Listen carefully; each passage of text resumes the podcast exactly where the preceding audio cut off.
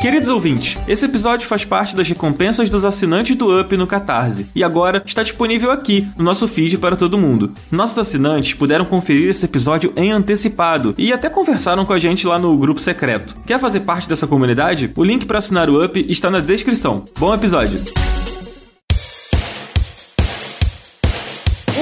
Está de volta com mais um episódio e hoje estamos aqui. A gente está aqui pela primeira vez, gente, fazendo um sem pauta ao vivo. Ao vivo. Ao vivaço, ao vivaço. A gente tá ao vivo aqui pra galera que apoia o nosso Catarse. Vocês que estão ouvindo agora esse episódio aqui do nosso feed geral vão entender por que desse sentimento, mas a gente tá aqui pela primeira vez fazendo uma gravação ao vivo e eu tô vendo o rosto aqui do meu querido Mil Coelho, porque normalmente, meu querido Mil Coelho, a gente não grava com câmera, né, cara? A gente só sente a energia da. Hoje a gente pode ver. Pro pessoal, inclusive, que tá aí, os nossos apoiadores velhos do Zelda aí que tá no chat, ver que quando a gente fica zoando esse tipo de coisa, não é mentira, não é invenção. É mesmo. Não, e esse negócio, ah, o coelho tá sempre feliz. O coelho tá sempre feliz mesmo. Ele tá rindo de verdade. É que. Ele tá ali, tipo, emanando uma energia assim, sabe? Tô rindo agora porque o Dani tava falando das nossas palmas que a gente faz a sincronização aqui e como ele sente vergonha ali disso. Eu não entendo por que, que isso dá vergonha. Tipo, teve uma vez que eu fui num hotel e aí cheguei lá no hotel, os vizinhos estavam batendo palma no quarto ao lado. Tava tipo aquela bateção de palma assim. Eu falei, ah, aniversário de alguém. Foi a única vez que eu ouvi batida de palma assim e senti vergonha ali. Ai, não. Mas aqui, nossa, não acho não, pô. Ai, mas era um motel. Hotel, pô, hotel. Entendi. Eu tava batendo palma altão, pô. Uma festa de aniversário. Eles... Caralho. Entendi. Uma festão, mano. Mas como você tá, Coelho? Tá animado pra esse sem pauta de hoje diferentão? Tô, cara, tô animado sim, claro. O pessoal vai ver como é que é. A gente vai conversar sobre várias coisas. Tem umas coisas aqui que, inclusive, eu quero mostrar, né? Então acho que vai ser bem legal. Quer mostrar, cara? Tá bom. Mostrar, mostrar. Tá bom. Pô, depois desse papo da palma, você vai falar que quer mostrar, eu já estou ficando preocupado. Comento nada, Cardo. Para com Eu já isso. estou ficando preocupado com esse papo aí com ele. Olha isso. Eu entendi, ó. Aniversário. Entendi, entendi, entendi. Parabéns pra você, Coelho. Você está sempre de parabéns, cara. Palmas pra você, meu amigo Coelho. Agora eu tô com vergonha alheia de mim mesmo, pô. Pelo amor de Deus. Ai, caralho. Cardoso, como você tá, cara? Tá animado pra falar de tudo e de nada ao mesmo tempo hoje? É, tá que nem aquele filme, né? Everything e Everywhere, sei lá, All at Once. Tá ligado esse filme? Não tô ligado, não. Tem um filme aí que vai lançar chamado Everything, Everywhere, All at Once. Ah, é o do multiverso, né? Uma maluquice lá. exato, exato. É tipo isso. Entendi. A gente vai falar de tudo, mas a gente não vai falar de nada, porque é um programa sem pauta, um programa descontraído, é um programa que a gente fala baboseiras ou não. Bom demais, mas gente, hoje a gente vai fazer aqui o Sem Pauta, né? Pra quem tá ouvindo pela primeira vez o Sem Pauta, quem começou a assinar agora o Catarse, né? Ou quem tá chegando agora no nosso feed, porque o que acontece? O Sem Pauta, ele é um episódio que ele faz parte das nossas recompensas pra quem assina o Up lá no Catarse. Então a gente faz aqui um episódio um pouco mais intimista, a gente faz um episódio em que a gente não fala necessariamente sobre videogame, a gente sempre acaba falando pra caramba de videogame, mas a gente não consegue, né, Coelho? Mas a gente tenta, né, É, cara? o que a gente gosta, né, cara? Nosso podcast é de videogame porque todo mundo aqui ama videogame. Então, quando a gente vai falar sobre coisas relacionadas que a gente gosta, a gente acaba caindo no mesmo assunto. É, mas uma coisa que eu acho interessante do Sem Pauta é que nem sempre a gente tá falando sobre o que a gente gosta, né? Às vezes a gente tá falando sobre problema. é uma terapia gravada, né? Cara, eu juro que quando eu tava escrevendo quais iam ser os assuntos lá na pauta que eu ia colocar, eu anotei três assuntos e eu falei, não, eu não vou passar o episódio inteiro reclamando, mano. Vamos falar sobre coisas que a gente não costuma falar nos episódios. Reclamar sobre a vida.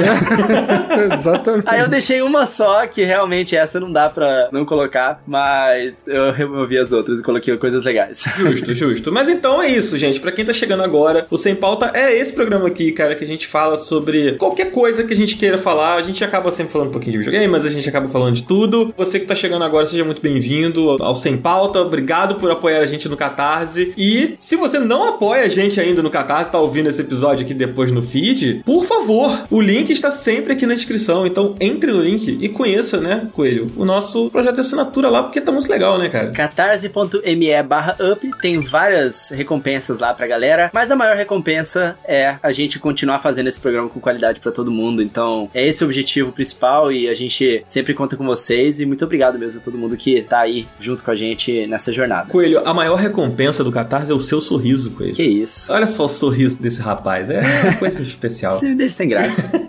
Então é isso, gente. Apoiem o Catarse. A gente, graças ao Catarse, a gente também tá fazendo várias outras paradas, além daqui do Sem Pauta, que é uma recompensa que vem antecipado para quem assina como velho do Zelda. A gente tá fazendo várias outras paradas graças ao nosso financiamento ali, né? Nosso programa de assinaturas. Inclusive as lives da Twitch, né? Que o Cardoso tá alucinado fazendo muitas e muitas lives e a gente tá conseguindo produzir muito conteúdo, né, Cardoso? Cara, eu descobri um dom, cara. Eu descobri um dom. Hum. Eu tenho esse dom de fazer as lives, cara. Eu gosto. Um negócio que eu peguei gosto. Eu faço amarradão. Fico ansioso antes de fazer. Fico com um friozinho na barriga antes de começar. E na hora que começa, eu fico muito feliz, cara. Fico alucinado, assim. Eu saio com uma energia. Que nem a energia do coelho, que às vezes chega triste aqui na hora de gravar com a gente. E na hora que começa a gravar, o moleque já tá só sorriso, tá feliz pra cacete, tá pulando. É a mesma coisa, cara. Eu saio de lá animadaço. Bom demais. Então é isso, gente. Fica aí o convite. Colhem nas lives do Up lá na Twitch. O link também tá aqui na descrição do episódio. Tá sempre aqui na descrição do episódio. Cola lá, segue a gente lá e acompanha, cara. Porque tá sendo muito legal, cara. Tá sendo uma fase nova pra gente, assim, né? Principalmente pra mim e pro Cardoso, que estamos fazendo as lives lá, que a gente não fez muitas lives na nossa vida, assim. Então a gente tá se dedicando real a esse novo caminho aí de conteúdo dentro do Up agora. E tá sendo muito maneiro, cara. São várias experiências legais. A gente tá jogando, comentando notícia e fazendo várias paradas.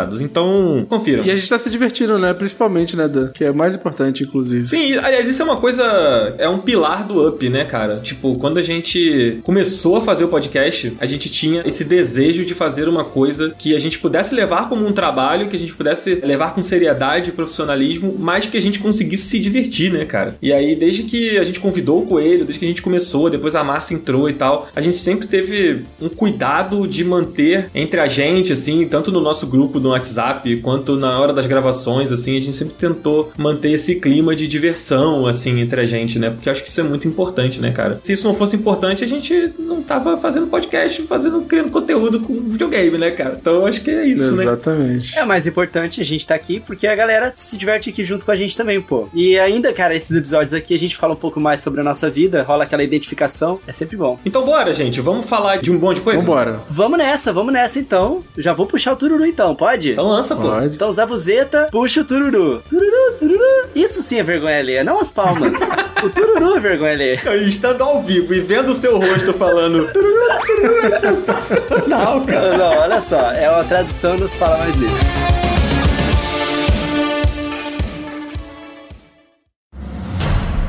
Dan, hum. calma aí, peraí. Vou começar por onde? Você começa por onde você quiser, cara. Não, mano, eu quero saber, na verdade, é porque o seu assunto ia ser um assunto meu. E eu quero muito falar de Doutor Estranho. Então, vamos falar de Doutor Estranho, Dan? Puxa aí, vai, pelo amor de Deus. Eu assisti agora também. Ah, você assistiu? Assisti. Putz. Não, eu quero primeiro saber a sua opinião, depois a minha. Não, primeiro Fala. eu quero saber se você gostou do filme. Só vou perguntar, é uma pergunta simples. Você gostou do filme? Eu gostei do filme. Tá bom. É isso que eu queria saber.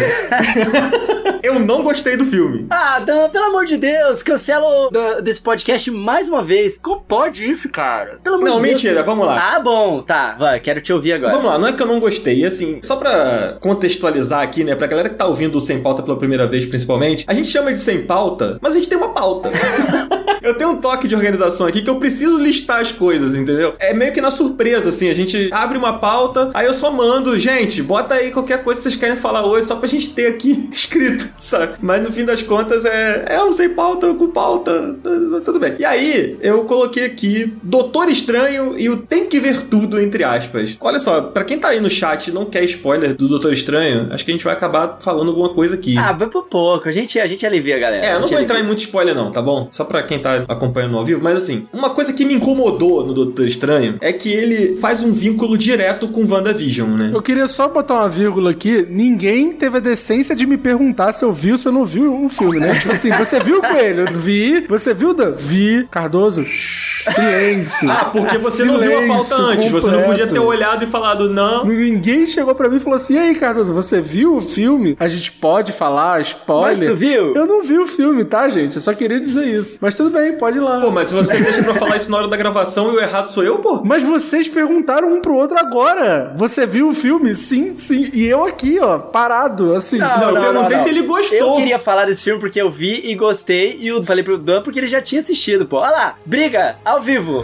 Esse é o sem pauta, entendeu? É isso, é assim que funciona. Pô, ninguém chegou pra mim. E aí, Cardoso, você viu? Tá bom, não vou dar spoiler, não vamos dar spoiler, tá? Vou tentar evitar ao máximo aqui qualquer coisa que vá estragar a experiência da galera que não assistiu, que tá ouvindo. Então, vamos lá. Mas assim, uma coisa que é fato, isso tá nos primeiros minutos do filme, é que ele tem um vínculo direto com o WandaVision. Pra quem viu os trailers, pra quem viu sinopse do que, que se trata o filme, já tava na cara porque a Wanda, né, que é a Feiticeira Escarlate, ela era uma personagem que tava claramente ali cumprindo um papel importante pra história, né? Mas sabe que eu não sabia disso? Você não tinha visto o trailer, não? Eu não vi nem o trailer, mas eu fui na confiança que o Doutor Estranho é foda. Eu falei, não, eu vou ver o filme, vai ser foda. E você é assistiu o WandaVision? Assisti, por sorte eu assisti. Mas eu discordo um pouco, mas eu concordo um pouco também. Não, mas olha só, você falou, por sorte eu assisti. É. Isso define tudo. Por quê? O que acontece no Doutor Estranho? E isso aqui não é um spoiler, tá? O roteiro do filme é uma merda. Começa por aí. O roteiro do filme é muito fraco. Na sua opinião. Na sua opinião. Não, na minha opinião, não. O roteiro é fraco. Assim, o Sam Raimi, ele é um diretor que eu gosto muito. Então eu acho que a direção do filme é espetacular. Não, é verdade. O que eu gostei foi da direção do filme e não do roteiro. Você tá certo. Tá vendo? Vai, eu vou dar esse crédito pra você. Pô, o cara é roteirista profissional, pô. Senão ele vai tirar a é, carteirinha ia aqui. O roteirista falou. É. Então, eu acho o roteiro muito fraco. E um dos grandes motivos de eu achar o roteiro muito fraco é que ele parte do pressuposto de que você conhece todas as motivações daqueles personagens que estão ali. Se você não assistiu WandaVision, você não entende o que está acontecendo com a personagem da Feiticeira Escarlate. Cara, eu- desculpa, eu vou me meter. O problema disso não é o roteiro, cara. O problema disso tem nome. É o Zé Boné.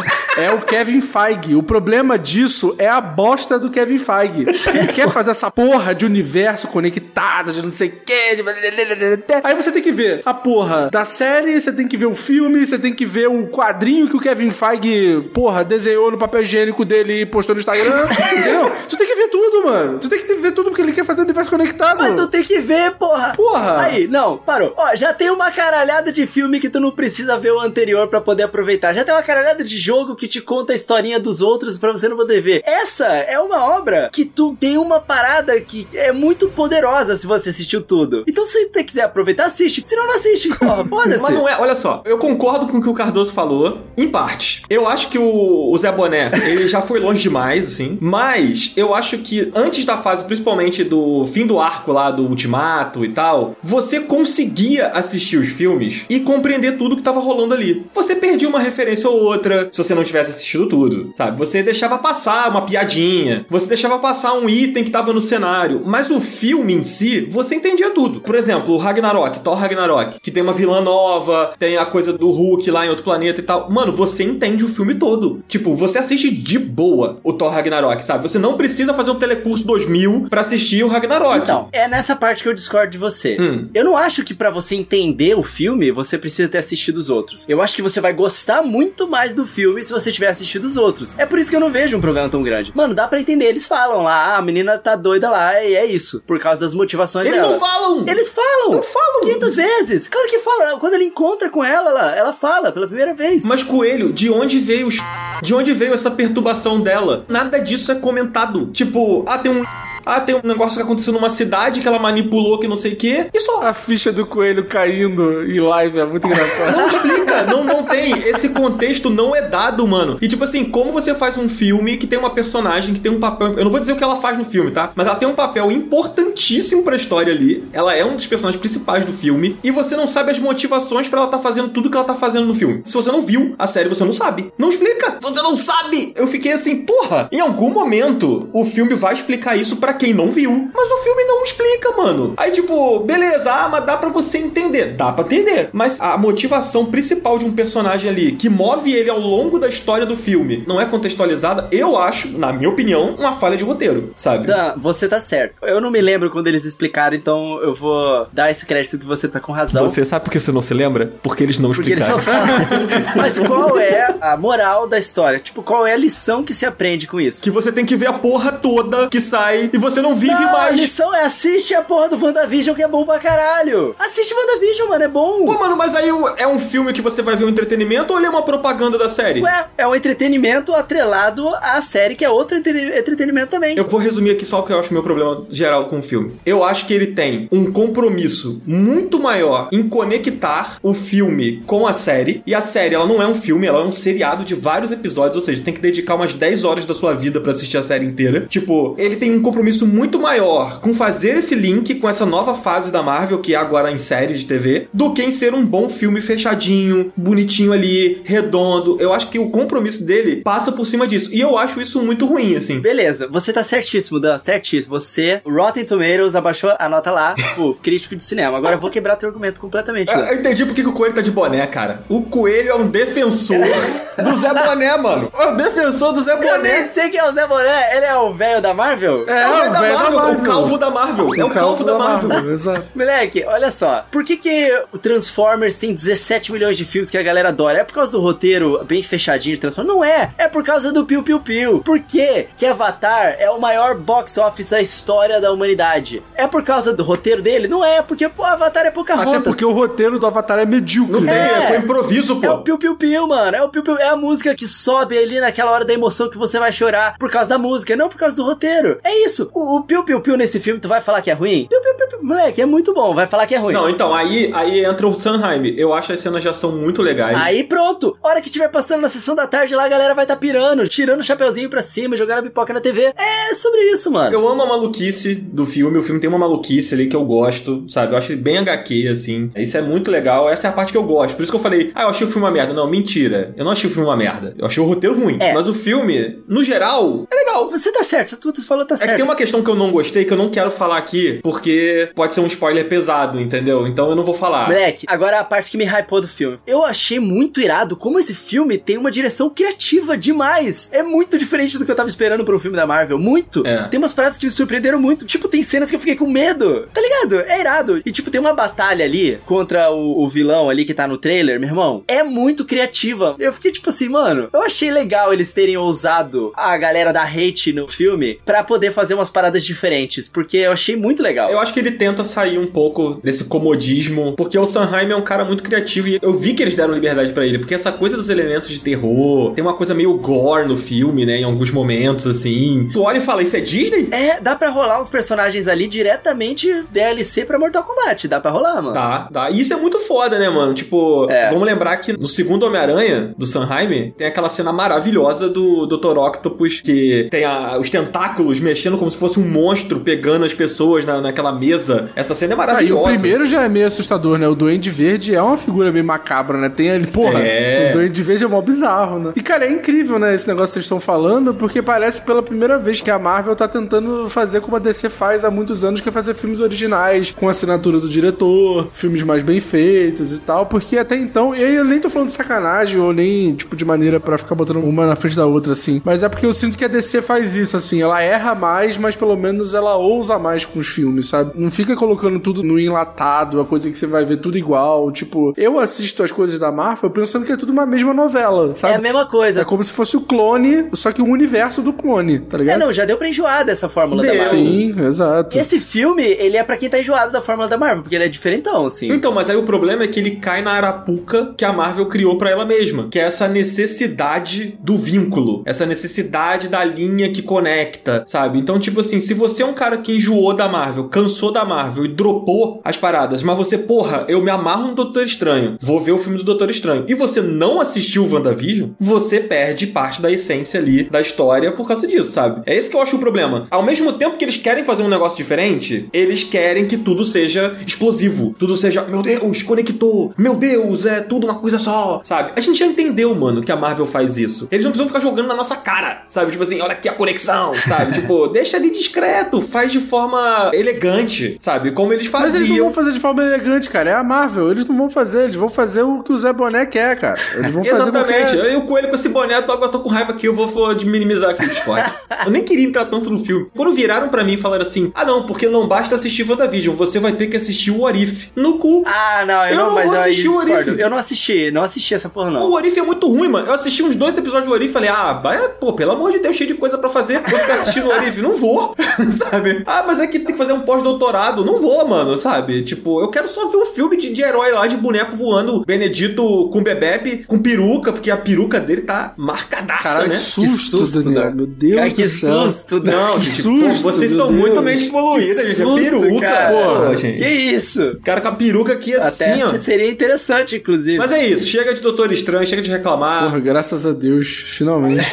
Vai lá, Cardoso, vai lá, pelo amor de Deus. Puxa vai. você, cara, o que, que você separou pra reclamar nesse episódio aqui? A minha primeira pauta eu não vou nem reclamar, eu vou falar coisas boas. Hum. Cara, eu tô muito feliz com esse ano em relação à música, cara, porque assim, música é uma parada que eu gosto pra cacete, talvez eu goste tanto quanto videogame, e graças a Deus eu não fiz disso meu trabalho, porque aí eu não passo a odiar. Não que eu odeie videogame, mas tipo assim, chega uma hora que a gente fica meio de saco cheio, né? Fica uma hora que a gente já tá meio saturado de falar sobre isso, viver disso, etc. E aí, música é o meu refúgiozinho ali. Cara, eu tô muito feliz com esse ano com a música, porque já lançaram várias coisas muito legais, tipo o álbum do The Weeknd, chamado Down FM, que lançou, tipo, no comecinho do ano, tipo, dia 7. E na data dessa gravação, talvez vai sair o álbum, talvez eu digo talvez porque ele vive cancelando, mas talvez vai sair o álbum novo do Kendrick Lamar e também vai sair o álbum novo da Florence Welch, né, do Florence The Machine, tudo no mesmo dia. E na hora que a gente foi começar a gravar aqui, o My Chemical Romance, sim, My Chemical Romance, postou uma música nova, cara. Então, tipo, a gente tá vivendo uma fase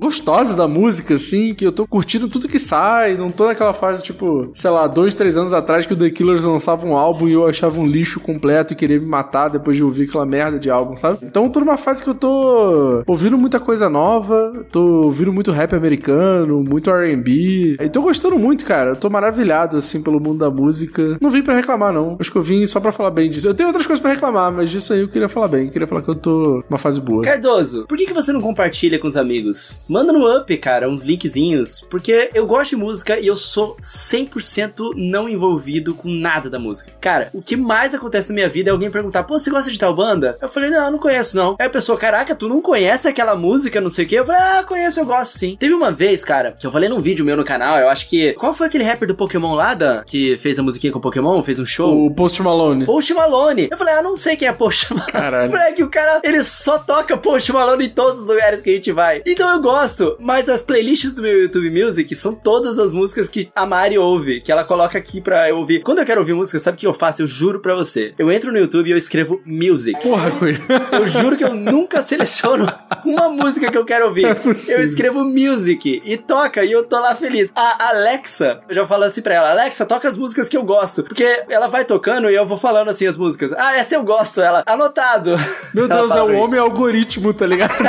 É exatamente isso. ele torce pro algoritmo achar alguma coisa pra ele que ele vai gostar, tá ligado? Eu torço e eu mando pular quando eu não gosto. Então, manda pra mim, mano. O Coelho fala com a Alexa e toca lá lo-fi, hip hop, Zelda, Chile, não sei o quê. É que isso não tem na Alexa, mas o YouTube Music toca isso mesmo. ah, mas fica aí uma indicação então pra galera. The Fat Rat, tudo junto, tem que escrever tudo junto. Pô, os caras são brabo, mano. Muito bom. A música que eu mais gosto deles. Pera aí, se eu escrever aqui eu vou achar. Porra, isso Dá um aqui é segundo. fã, hein, cara. A música mais famosa é... Mayday, Mayday. sei. Porra, essa música é top, mano. Adoro, cara. The Fat Rat Mayday. Essa é boa. E outra que eu tenho ouvido muito. Olha só como eu sou um homem algoritmo. Eu descobri uma música, cara, que o YouTube Music colocou pra mim, que é de uma banda chamada Grimes. E eu não sei nem falar o nome da música. Não, Grimes é uma pessoa, cara, não é banda. Grimes é a ex-esposa do Elon Musk, ela tem um filho com ele que o nome é impronunciável. É, Caralho! é X2A, que ah, é, é tipo. Então, um, o nome lá, do o filho dela é o nome da música, então, porque o nome da música é isso aí também. Exato, exato. E aí eu descobri que essa banda é a banda que toca no Cyberpunk 2077, Cardoso. Sim, é a Grimes. Por isso que me recomendou. É, muito bom. Fica a recomendação aí também. Cara, é engraçado que eu tenho uma certa preguiça com banda nova, com ouvir coisa nova, assim. Eu sou muito velho, né? Aí eu tenho uma certa preguiça, assim, mas eu. Isso que o Cardoso tá passando agora aconteceu um pouco comigo também. Eu venho escutando umas coisas novas, assim. Eu voltei a assinar o Spotify recentemente, né? Porque eu tava ouvindo música no negócio da Apple lá e eu acho muito ruim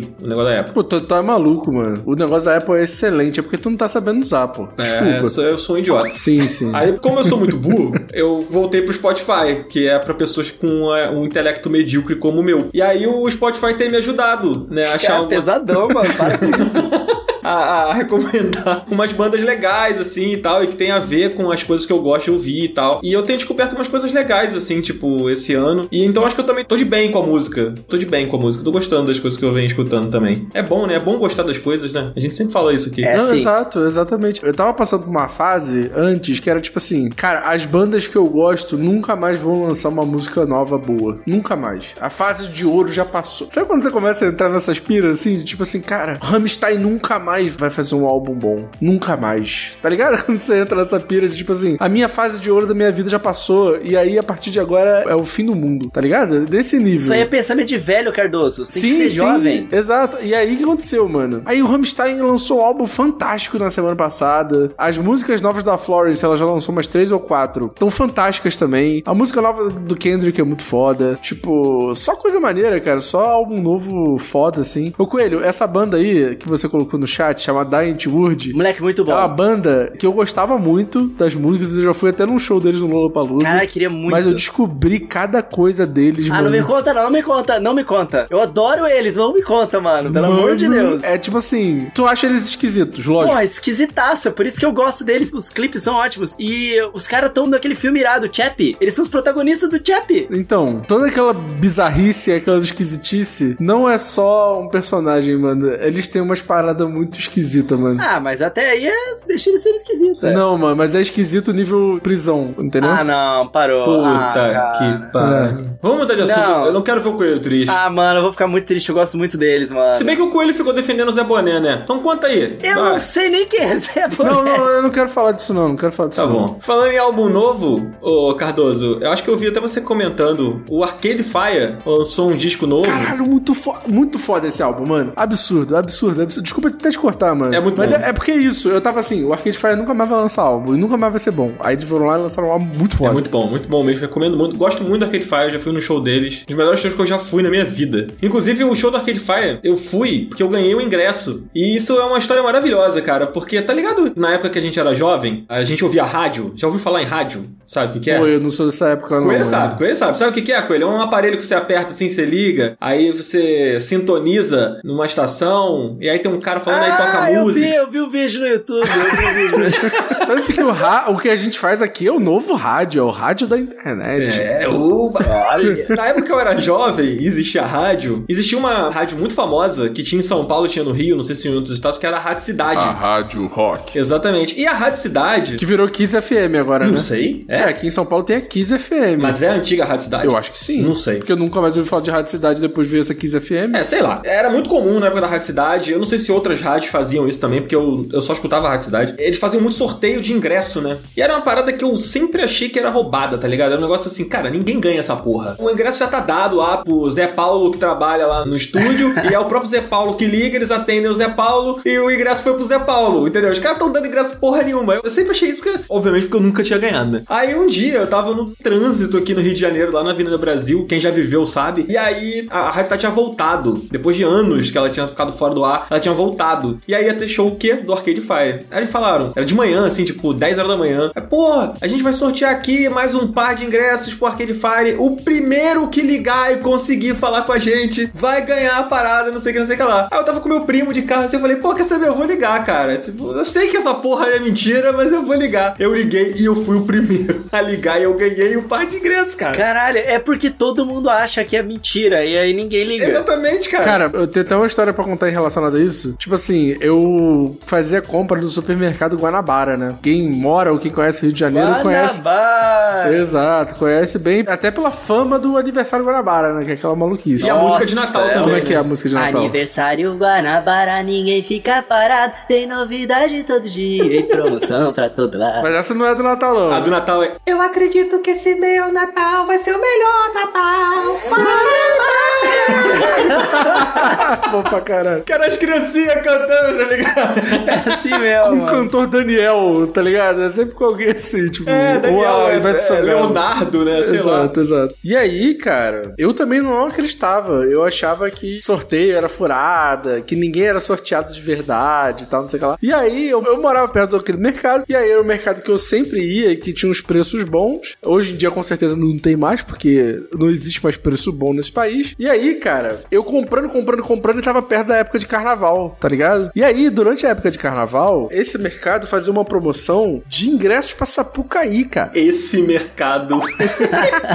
E aí ele fazia essas promoções da Sapucaí. Mano, um dia eu recebi uma ligação do nada. Do nada. Tava saindo do trabalho e recebi a ligação. Ah, aqui é do mercado. E eu, tipo, hã? Não, a gente queria te avisar que você foi sorteado e você ganhou dois ingressos pra Sapucaí. E era verdade, mano. Eu fui assistir assisti desfile da Sapucaí com a minha mãe. Levei minha mãe, que era o sonho da minha mãe ver desfile da Sapucaí, por causa do sorteio do mercado que não se deve citar o nome. Que doideira. Redes Valdemorte aí, ó. O pessoal tá chamando já. Exatamente. É, o pior é que o sorteio dessa parada aí eu acredito, porque eu conheço uma pessoa também que é a mãe da esposa do meu primo, que ela ganhou aquele ovo de Páscoa gigante, tá ligado? Porra, muito pico. Quando chega a época de Páscoa, eles botam um ovo que é imenso, é imenso mesmo, assim. É um bagulho, é, sei lá, TV de, de 50 polegadas. E aí uma vez ela ganhou, mano. Tipo, chocolate por ano inteiro, tá Cara, ligado? e tem um rolê que, tipo assim, o meu sonho era ganhar o carro, né? Tipo assim, né? Ganhar e vender o carro. Porque, né? Eu não sei nem dirigir, eu queria o dinheiro do carro. E aí, mano, você tem que andar com um carro durante uns três meses escrito assim: Eu ganhei do mercado que não deve ser nomeado. Caraca, sério? É, plotado atrás, assim, eu ganhei do mercado e tal. E aí você tem que andar uns três meses com o carro com aquilo dali antes de vender. Tem um contrato e o caralho, essa porra. Caralho. que doideira. Doideira. Mas tu pode deixar na sua garagem sem dirigir? Pode. Então tá bom. Eu ia falar assim, ó, quero saber quem é que vai estar checando isso, né? Mas depois disso que aconteceu aqui, eu não duvido nada dos ninjas deles te seguirem, que se você não andar com o carro lá com adesivo, se você vender antes, os caras vão atrás de É, tu, os mano. caras são bravos. Coelho, você acabou falando muito do Doutor Estranho comigo, mas qual a sua lamúria do dia, cara? Nossa, cara, eu vou te falar. Eu tô felizinho agora, eu não quero nem entrar, mano, na parada super bad vibes aqui que eu anotei, porque eu tô felizinho agora. Tá bom, eu vou só dar um panorama geral, mas eu não quero entrar muito não, porque foi uma parada que realmente me fez mal essa semana, mano. Pra caralho, pra caralho. Porque o que aconteceu foi que eu me senti completamente desamparado. É, na verdade, é assim que são as coisas no Brasil, né? A gente não tem ajuda de nada, de porcaria nenhuma. Porque eu deixei o meu iPhone no Uber, né? A hora que eu saí do Uber, e imediatamente percebi, dei falta dele, e aí eu avisei. Só que aí o Uber, ele não quis me ajudar, mano. Ele não atendeu as minhas ligações. A hora que eu avisei, ele desligou o celular. Ele não atendeu. Tipo, a gente pode tentar ligar pro Uber, acho que são três vezes. Depois disso, a, plataforma não deixa você ligar mais. E aí você deixa um número pra ele te retornar. Ele não retornou, nunca ele retornou a ligação. E pela localização, eu percebi que ele saiu da onde ele tinha deixado, tipo, eu e a minha namorada. E aí ele foi pra boate, depois ele foi pra uma casa, depois ele foi pra uma outra boate, depois ele foi pra uma casa, aí um bar, aí uma casa, não sei o quê. Tipo, ele ficou rodando, fazendo o trabalho dele. E aí, depois a madrugada inteira passou, no outro dia de manhã, que eu imagino que deve ter acabado o expediente, o celular foi parar numa outra cidade, assim. E aí eu tentei de todo jeito contato, eu expliquei pra Uber, mandei pra Uber todos os endereços onde tinha passado, pra eles confirmarem, olha, checa aí no sistema de vocês, porque, tipo, se tiver batendo a informação que eu tô passando com a informação que vocês têm, vocês sabem que tá com ele. Me ajuda aí. Os caras nem me responderam, cagaram 100%, 100%. Merda, cara. E aí, eu fui na polícia e, caraca, essa foi a parada que mais me chocou. Porque, tipo, a a Uber sacanear é uma coisa. Agora, tu vai na delegacia da polícia e o maluco te manda pra casa. O delegado falou assim: Ah, faz lá o boletim de ocorrência em casa. Eu falei: Não, mas será que você não pode me ajudar? Porque tem isso. Ele, não, não, faz lá. E me deu um papelzinho assim: Ah, entra nesse site aqui. tipo, o maluco cagou, cagou. Aí eu liguei pro 190. O 190 mandou eu ir pra delegacia. Aí eu cheguei pro 190 e falei assim: Não, mas eu já fui na delegacia. Eles me mandaram ir pra casa. Aí eles: Não, isso não pode. Não é possível que isso tenha acontecido. É, então tenta encontrar uma viatura na rua e pede ajuda pra eles. Aí eu encontrei uma viatura na rua, a viatura na rua mandou eu ir pra delegacia também. Falou: Ah, não posso te ajudar. Ninguém pode. É aquela coisa, sabe? Que você vai cancelar uma linha telefônica. Sim. E aí um atendente passa pro outro atendente. Só que é polícia, tá ligado? Inacreditável, né, mano? Ah, mano. Enfim, eu não vou entrar no resto desse assunto, mas essa parada aconteceu. Foi uma parada que me fez um mal desgraçado, assim, porque depois disso, os caras ficaram tentando roubar meus dados. Porra, recebi um quinquilhão de e-mail tentando mudar minha senha de um monte de coisa e mudar um monte de coisa de meus dados. E recebi um monte de contato de número dos Estados Unidos, mano. Falando, ah, aqui é a Apple. É, mandando até no WhatsApp. Aqui é a Apple. Encontramos o seu telefone. O temos aqui o endereço dele. É, entre nesse site. Aí tu clica lá no link. E aí a primeira coisa que o link pede é pra você fazer login no seu iCloud com a sua senha. Qual é a sua senha de desbloqueio do seu iPhone. Tipo, os caras tentaram de vários números diferentes roubar os dados. E ficou essa porra desse inferno a semana inteira, entendeu? Foi um caralho e me gerou uma preocupação por outras coisas também que eu não quero entrar aqui também publicamente. Mas só pra deixar um aviso geral pra galera. É muito importante entrar no WhatsApp, mano, e ativar a senha de dois fatores. Essa parada me salvou. Se eu não tivesse feito isso, os caras teriam me ferrado muito e ainda passado golpe em familiar meu. Porque daí, o cara, ele transformou meu WhatsApp em WhatsApp Business de alguma coisa. Ele tentou fazer isso, ele conseguiu. Só que ele não conseguiu acessar a minha linha por causa da senha de dois fatores. É, a hora que ele colocou o chip lá, ele pediu a senha, ele não tinha. E aí não deu em nada. E a mesma coisa a Apple, mano. A Apple, pô, os caras são show de segurança, viu? Porque se o cara tenta colocar 10 vezes a senha errada, a Apple não permite mais ele tentar colocar senha. E o cara precisa da minha senha do iCloud para conseguir resgatar o iPhone. E eu já tinha ativado lá no celular o modo perdido dele, já tinha pedido para deletar os arquivos do iPhone. Então, se o cara tentasse qualquer coisa e conseguisse, ele mesmo assim não ia conseguir conseguir, porque ia ser tudo deletado, sabe? Cara, isso é muito doido. Já aconteceu comigo de levar um celular meu, era um iPhone na época também, e eu não consegui recuperar, mesmo tendo. Na época era Find My Phone, eu acho o nome do aplicativo. É. Hoje eu não sei se é o mesmo nome. Hoje é buscar só. É, então. E aí, na época eu entrei em contato com a Apple e realmente eles têm um sistema de segurança muito foda. Eu lembro que o maluco que falou comigo, ele me disse assim: olha, se a gente ativar esse bloqueio aqui agora, o seu telefone vira um peso de papel. Tipo assim, é como se ativassem um comando lá que o telefone não serve mais pra nada, tá ligado? Ele fica bloqueado mesmo como aparelho. Eu achei isso absurdo, mano. Você usa tipo o MEI do aparelho, um negócio assim. É, ainda bem que eu tinha guardado a caixa dele, porque tem todos os dados na caixa dele, tá? Só pro pessoal saber. E a primeira coisa que você tem que fazer, se isso uma coisa dessa acontece, é ligar na sua operadora, cancelar o seu chip, mais importante de tudo, cancela o seu chip na hora, a própria operadora pode bloquear o seu e-mail. Aí tu liga pra Apple. Se você escrever Apple Care 0800, você encontra o número. O atendimento deles é rápido, muito bom, e eles vão te ajudar a se proteger, E sabe? é curioso, né, que isso rolou com você, tipo assim, uma semana depois de um fio no Twitter que, mano, o cara viralizou demais. Sim. É, infelizmente, assim, porque a situação que aconteceu com o cara foi uma merda. Talvez você tenha visto, o Cardoso imagino que também tenha visto. Roubaram o telefone dele, o telefone dele tava desbloqueado, né, na hora. Era o Android também. Era Android? Eu não lembro. Era Android e o cara da minha operadora falou que, tipo, mano, você segue tutorial na internet, tu consegue hackear muita coisa no Android. É, imagino. Porra, os caras pediram mais de 100 mil reais de empréstimo usando o celular do cara. Acabaram com a vida financeira do cara, né, mano? E o cara parece que tinha acabado de chegar no Brasil, tava morando fora. Chegou aqui, se fudeu com uma dívida astronômica. Foi uma situação merda, né? E aí, graças a esse fio aí no Twitter, eu comecei a ver várias pessoas compartilhando coisas de, tipo, medidas de segurança, coisas pra você fazer pra evitar acontecer não sei o que lá. E até vi um tweet engraçadinho que era tipo assim, ah, segui todas as medidas de segurança e agora nem eu consigo acessar o meu celular. Moleque, eu vou falar, eu vi essas paradas, essas dicas de segurança, aí eu olhei e falei assim: ah, mano, isso não vai acontecer comigo. No dia seguinte, no dia seguinte, aconteceu isso comigo. Caralho, Cara, mano, mas que- vou te falar, eu assinei hoje o One Password, porque eu vou começar a passar tudo por lá. Assim. Faz isso. que que é isso? O One Password é um aplicativo que ele gera senhas automáticas pros seus serviços. E são senhas de tipo assim, você pode botar até 108 caracteres, tá ligado? Mano, não tem como uma pessoa acertar 108 caracteres de uma senha, tá ligado? E aí ele faz isso com todos os serviços, você não sabe qual que é a senha, você precisa do One Password pra desbloquear e pra achar essa senha. Mas aí se você perdeu o acesso a esse One Password? Pô, você se fode.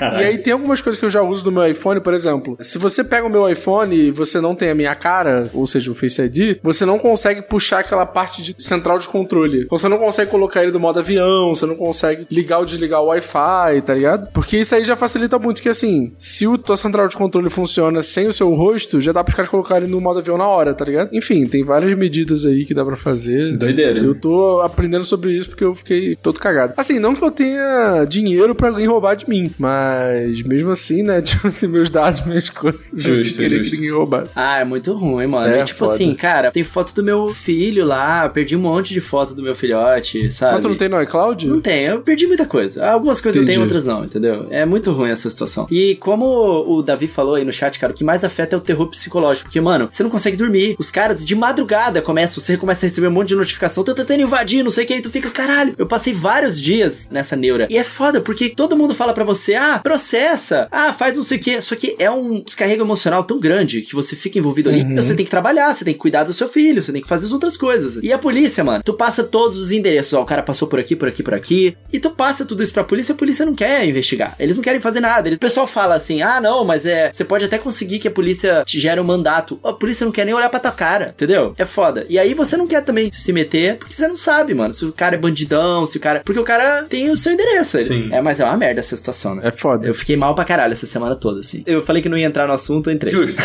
Mas é isso, mano. É, vai dar em nada não, mano. Já bloqueou, entendeu? Agora é tu virar a chave e vai embora, entendeu? E processa Uber, mano. Processa Uber, foda-se. A Uber você tem que processar, mano. Sério mesmo. A Uber você tem que processar, que você vai ganhar um dinheiro. A Uber é uma empresa filha da puta. Moleque, a Uber não fez nada. Sabe o que Então. que eles fizeram? Hoje, hoje, cinco dias depois, eles falaram: Ah, tentamos entrar em contato com. E aí o motorista falou que não tá com ele. Eu falei, no shit, Sherlock. É lógico que ele vai falar isso, né? Os caras não fizeram investigação de nada. Tanto tempo depois também, sabe? A Uber vai levar um- uma ferroada aí. Foda, mano. Mas é isso. Vamos, vamos pro próximo? Por favor. Quer falar, Cardoso? Pô, eu vou reclamar, mano. Posso reclamar? Posso. né? Pode, pode reclamar, cara. Cara, minha mãe tá passando um tempo aqui em casa, né? né? E minha mãe mora em outro estado, né? Pô, fiquei super feliz que ela ia ficar aqui. Ela tá passando uns dias aqui, tipo, vai passar uns 10 dias aqui em casa e tal. E aí eu falei, cara, eu vou levar minha mãe pra sair, vou levar minha mãe pra ver as coisas e tal. E tipo, beleza. Aí eu falei, pô, vou levar minha mãe no cinema, mano, pra ver medida provisória. Um filme que ela queria ver e tal, um filme que eu queria ver também. Hum. Aí eu falei, pô, vou comprar aqui três ingressos, um pra minha esposa, um pra minha mãe, um pra mim. Pô, todo mundo adulto, todo mundo paga inteiro e tal. Eu falei, ah, deve dar uns 70, 80 reais aí. Aí eu entrei lá no site, botei os três ingressos lá no carrinho, falei, pô, beleza. 126 reais, três ingressos pro cinema. Mano, como, mano? Como é que um ingresso do cinema pode custar 126 reais, mano? Três ingressos. E aí, tipo, você coloca aí Uber pra ir até o lugar, um lanche no lugar. Tipo, quanto vai dar esse rolê? 500 conto, tá ligado? É surreal, mano. E aí eu fico pensando, mano, eu entro no mercado todo mês ou toda semana para fazer compra, mano. Eu fico revoltado. Tipo assim, porra, eu quero comer um queijo. Pô, vou comprar aqui um queijo, mano. O mínimo da dignidade humana é comprar um queijo pra botar no pão. Tá, 60 reais o quilo da mussarela? Mano, tipo assim, a gente não tá conseguindo fazer o básico, mano. Tá tudo muito caro. Porra, a cartela de ovo tá 20 reais, mano. Como? Cara, isso é absurdo. Como é que vive desse jeito, tá ligado? Cara, tipo, a gente não pode mais fazer churrasco, né, mano? Tipo, o churrasco se tornou o evento de uma vez no ano, né? Sim. Antigamente, porra, mano, eu lembro que eu e os meus amigos, assim, tipo, eu tenho um amigo que inclusive cola sempre lá na live, que é o Arthur, que ele tem uma casa grande, né, lá no bairro onde eu morava e tal, e era uma casa com churrasqueira e tal, varandão, assim, casa maneira, sabe? E a gente, pô, sempre se encontrava pra, sei lá, jogar RPG, aí alguém levava o videogame, e a gente, tipo, ficava jogando, fazia churrasco e tal. Agora, se a gente vai fazer uma parada dessa, tipo, porra, cada um leva uma bala house, uma garrafa d'água filtrada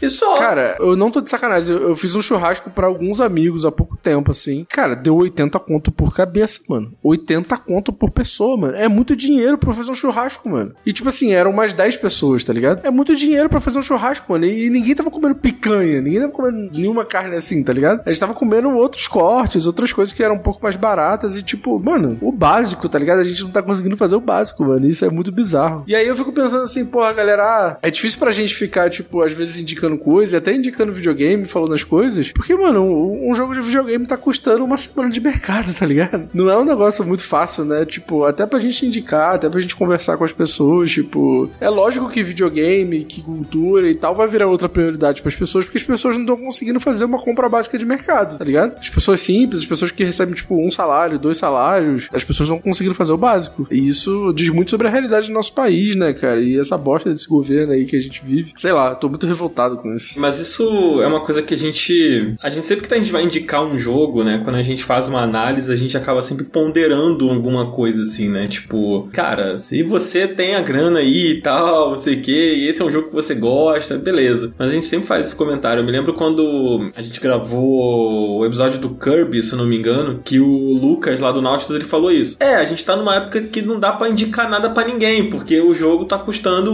muito caro e não sei o que, e não sei o que lá. Mas assim, se você tem a grana, se tá dentro da sua realidade, não sei o que, não sei o que lá, tipo assim, ou seja, beleza, você tem como comprar um videogame, sabe? Então a gente tá indicando aqui sim, caso você queira, que é uma ponderação que a gente tem que fazer, mano, porque a realidade é essa. A gente sempre comenta muito sobre esses assuntos, né, de fator social e tal, que é uma coisa que eu acho que é muito importante da gente comentar. A gente, como criador de conteúdo, a gente tá no alto de uma torre, né, mano? Tipo, a gente recebe os jogos, a gente, claro, faz parte do nosso trabalho, ninguém tá dando um presente, sabe? Tipo assim, a Nintendo me acha bonito e me mandou o jogo lá pra eu fazer uma análise. Não é isso, né? Eu velho? acho que é isso, eu acho que é, é, isso. No seu caso, eu acho que é. No seu caso, eu acho que tá certo. Entendi. Tirando essa exceção, a gente tá numa, numa posição de muito privilégio, né, mano? Então, a gente faz um trabalho aqui de análise e tudo mais, mas no fim das contas, a gente também tá conversando com um público que vai comprar o jogo, né? E quando você tá indicando um jogo, principalmente um lançamento, principalmente um AAA, a gente tem que ter uma consciência disso. Então, isso também faz parte do nosso trampo, tá ligado? Tipo, de ter essa consciência, assim, é, e é bem por aí, cara. E tá foda, mano. Eu me lembro quando eu era moleque e, tipo, o salário mínimo era ridículo nos anos 90 e, tipo, pra você ter um jogo de videogame, sei lá, era muito difícil, sabe? E a gente tá vivendo um período que é muito parecido, cara. Tipo, para você fazer uma compra do mês, você gasta o preço de um videogame, sabe? Então, assim, é, é foda, mano. É, é sinistro. É, abastecer o carro também tá um absurdo, cara. Inacreditavelmente caro, assim. E leva todos os preços, né? É, leva todos os preços, Tipo, claro. o valor do diesel fode o preço da comida, porque enfim, o caminhão precisa De sair tudo, mano. do lugar, né? É foda, mano. É foda. Cara, quem depende de carro pra trabalhar, assim, tipo, e muita gente depende, né? Tá fudido, mano. Combustível tá um absurdo mesmo. É, surreal, mano. Videogame é uma das paradas que, tipo, a gente tem privilégio de poder continuar curtindo e tal por causa do nosso trabalho, né? Mas não dá, é muito difícil. Tipo, outras coisas que eu acompanho, assim, que eu não consigo ter dinheiro pra poder curtir, ou que antes mesmo, quando eu não tinha muito condição de comprar os jogos e tal, eu ainda gostava de ficar ouvindo as pessoas que têm acesso a isso falarem daquilo porque é um assunto que eu gosto, sabe? Então, também é nosso papel trazer essa sensação de ter jogado, de falar sobre aquilo que a gente gosta para as pessoas que não estão podendo, né, cara? Uhum. Também é uma coisa importante que a gente faz para quem perdeu a, a possibilidade de estar jogando tudo que gostaria, né? É, isso é curioso até. Eu lembro de uma entrevista que eu assisti do BRKS Edu. Eu lembro que o, o repórter que tava conversando com ele, se eu não me engano foi uma entrevista pra televisão, perguntou pra ele como é que era. Talvez eu esteja enganado. Eu não lembro exatamente quem foi a pessoa que tava entrevistando ele, mas a pessoa perguntou pra ele assim: pô, é muito estranho que você tá jogando um jogo ali e as pessoas assistem você jogando esse jogo. Tipo, essas pessoas elas não deveriam estar jogando esses jogos? Caraca, deve ter sido um, um tiozão. O tiozão fez essa pergunta Por acaso o Edu saiu muito bem nessa pergunta, assim, que é que ele respondeu assim é: Ah, você gosta de futebol, você não assiste os jogos de futebol? Por que tu não vai lá jogar futebol né? ao invés de assistir? sabe, tipo, é isso, sabe? Tipo, nem sempre a pessoa que consome o streamer que tá ali jogando pode jogar, ou gosta de jogar, ou se dá bem com aquele tipo de jogo, sabe? Eu, por exemplo, eu me divido muito assistindo pessoas jogando jogos de terror. Eu acho legal ver, sabe? Mas eu não quero jogar, porque eu não gosto. É um tipo de jogo que eu não gosto, eu não me sinto bem jogando, sabe? Eu tomo susto, eu fico nervoso, eu fico ansioso jogando, então não é meu tipo de jogo, sabe? Mas sei lá, eu assisto a série do fulano lá jogando o Silent Hill, sei lá, sabe? Tipo, e aí eu, eu gosto de assistir. Mas aí é um rolê diferente, né? É um rolê bem do entretenimento e tal. E no fim é isso que o Coelho falou também. Também faz parte do trampo e também faz parte do consumo, né? É bem curioso isso. É, esse trampo de trabalhar com games e fazer review, falar a opinião e tal, é uma parada que eu queria muito poder fazer isso quando eu não fazia, né? Eu sempre tinha lá meu blog e tal, as paradas, mas aos poucos eu fui trabalhando em alguns sites e aí comecei a criar meu próprio canal e tal. É uma parada que muita gente gostaria de fazer, né? E que a gente tem acesso a certos perks, mas que gera muita dúvida de algumas pessoas que são bastante céticas também, né? De vira e mexe, a gente recebe um mimo de uma empresa, uma parada assim, que é sempre maneiro de mostrar, é uma parada que a gente gosta, a gente expõe e tal. E aí sempre tem aquela parcela das pessoas que vira e fala assim: ah, então você só vai falar bem daquele jogo porque você recebeu o mimo, senão você vai parar de receber o mimo, não sei o que. Mano, eu queria saber, e tipo, é lógico que existem pessoas assim, lógico que existem, mas eu queria saber, o cara, ele tem que ter nenhum respeito por você pra falar um negócio desse, né? Se o cara que tá te acompanhando acha isso, o cara acha que você se vende por um boneco. Hoje eu recebi uma parada que eu achei muito legal da Nintendo, que a gente recebe de vez em quando, eu achei muito legal. Eu recebi essa garrafinha aqui do Sweet Sports, é uma sacolinha cheia de coisinha aqui do Sweet Sports, é super legal. Inclusive, eu vou até trocar aqui o boné, ó, você ficou me chamando de Zé Boné, agora eu vou ser o Zé Boné do Wii É Sports. muito Zé Boné mesmo. E aí, essa coisinha que você coloca aqui na testa, aqui, ó, pra proteger do suor. Não, não, não, não, não. Tira o boné e bota o negocinho. Na moral, na moral. O negócio aqui, vou tirar o boné então, colocar o negócio aqui na testa. Tá aqui, ó. Pronto, agora posso, tô pronto para os Muito esportes. foda, muito foda.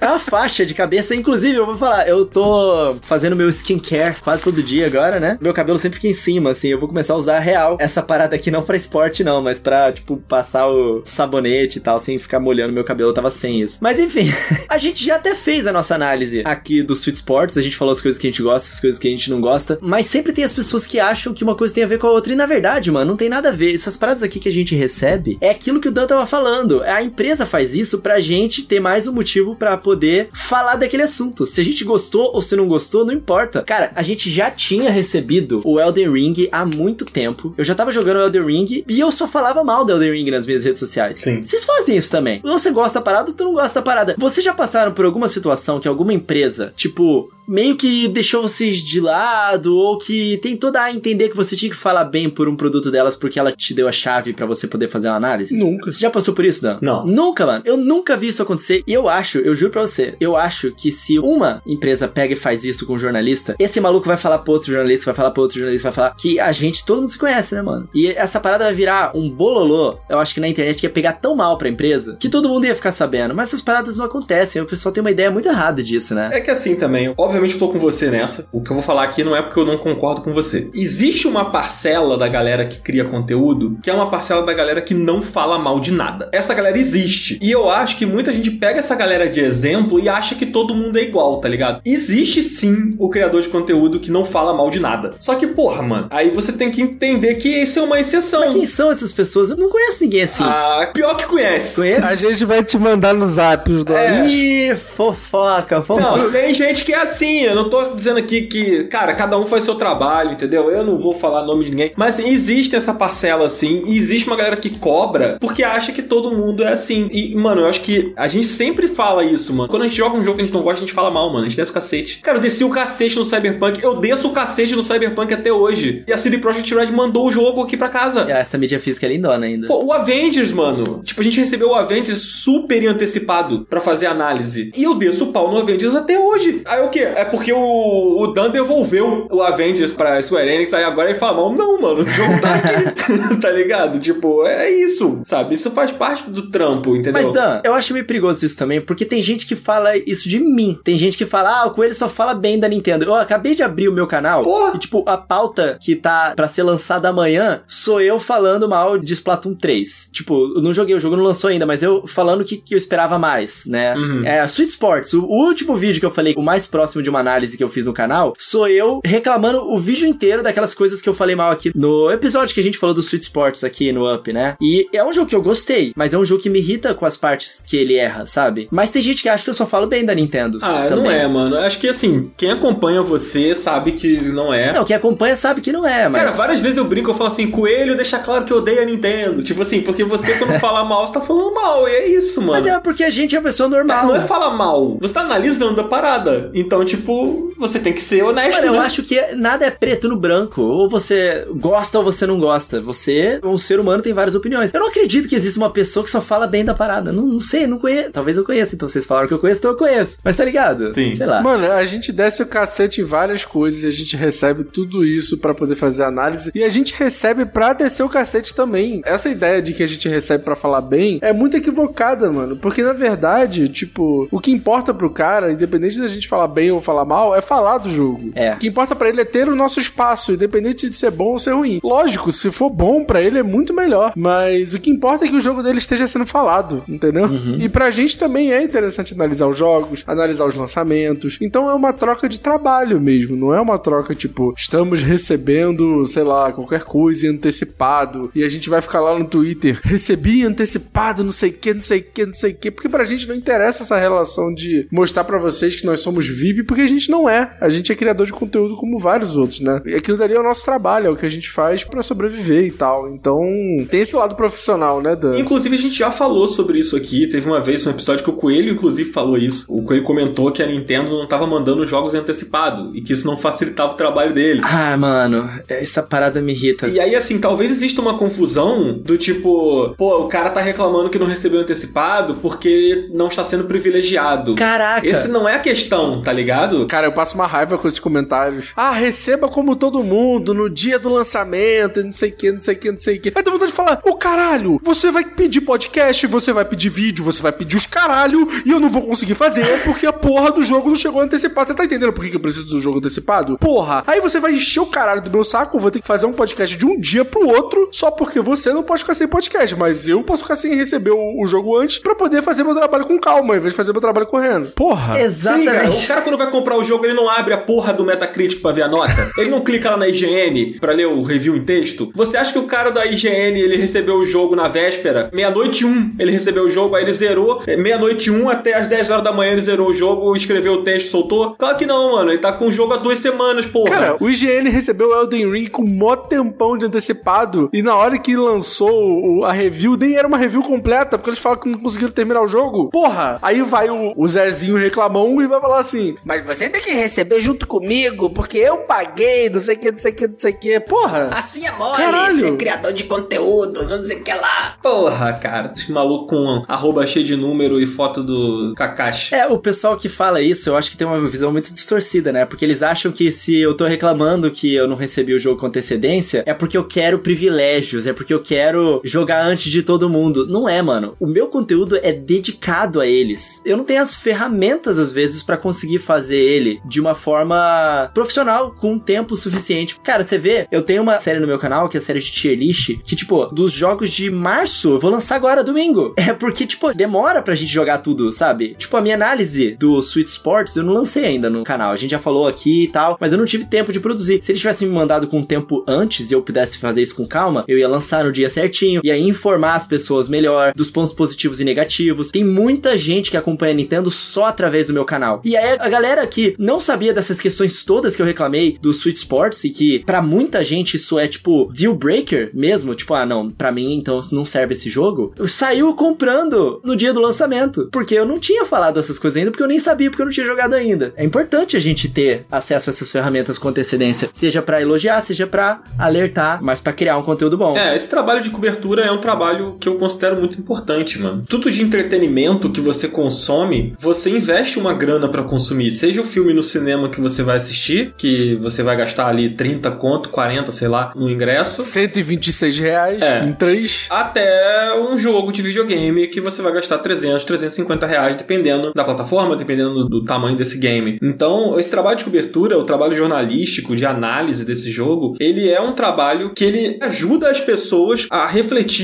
como elas vão investir a grana delas e investir o tempo delas naquilo ali, sabe? Por isso que a gente tem uma responsabilidade com o conteúdo que a gente faz e a gente tem uma responsabilidade com o público que consome o nosso conteúdo, sabe? Então, tipo, é muito leviano você acreditar que a pessoa tá falando bem porque ela recebeu uma tira de cabelo escrito Nintendo Switch Sports. Moleque, sem contar do tempo que a gente não gasta pra jogar jogo que a gente nem quer jogar. Porra! Pra poder fazer esse conteúdo. Eu joguei o Vingadores inteiro! Eu joguei o Vingadores inteiro! A Square Enix praticamente deu o Vingadores de presente pra Embracer lá, porque o jogo é tão ruim que eles não querem mais fazer. A Square Enix podia ter vendido a Crystal Dynamics por um bilhão, mas não, eles venderam por 300 milhões só por causa do Vingadores. É isso. Essa é a resposta. Não, por que foi fora tão que foi um monte de franquia junto, né? Tomb Raider e tal, foi tudo E o junto. Vingadores afundou tudo. Exato. Mas enfim, é muito ruim, isso é muito zoado. Cara, quando a gente é pago pra falar de alguma coisa, a gente é pago pra falar dessa coisa, a gente fala. Nós fomos pagos pra comunicar isso daqui. Nós fomos pagos pra levar esse produto para mais pessoas e botar ele no nosso conteúdo. E a gente fala, a gente avisa. Não necessariamente a gente é pago pra falar bem. Exatamente. Não necessariamente. Exatamente. E mesmo assim, mano, se chega alguém, a alguma empresa e que, pô, quer divulgar uma parada que a gente, pô, a gente não gosta da parada, vocês não vão ouvir a gente divulgando essa parada, porque Sim. não faz menor sentido, Exatamente. né? Mano, me pega por- como exemplo, mano. Quantas TV OLED eu já não vendi sem ganhar um centavo sobre isso? Pois é.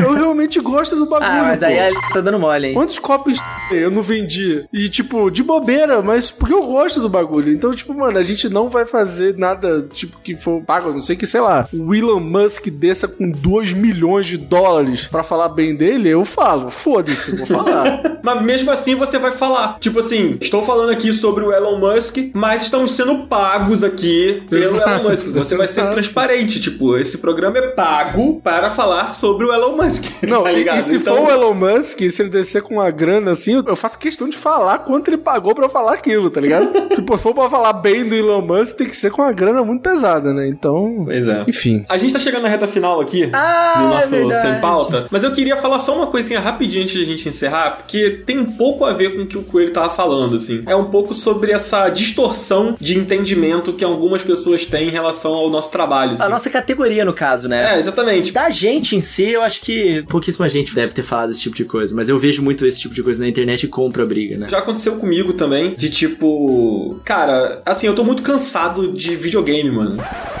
Essa caixa, Coelho, tem coisa aí dentro que era pra estar na minha casa, tá, Coelho? Verdade, é verdade. Na minha também, viu, Coelho? É verdade. Pra quem tá só ouvindo, o Coelho tá segurando aqui uma caixa que o Elden Ring mandou pra gente, que inclusive tem um Rios lá no nosso Instagram, então se você não segue o Up no Instagram ou no TikTok, o link tá aqui na descrição. Olha o meu Alexander ali.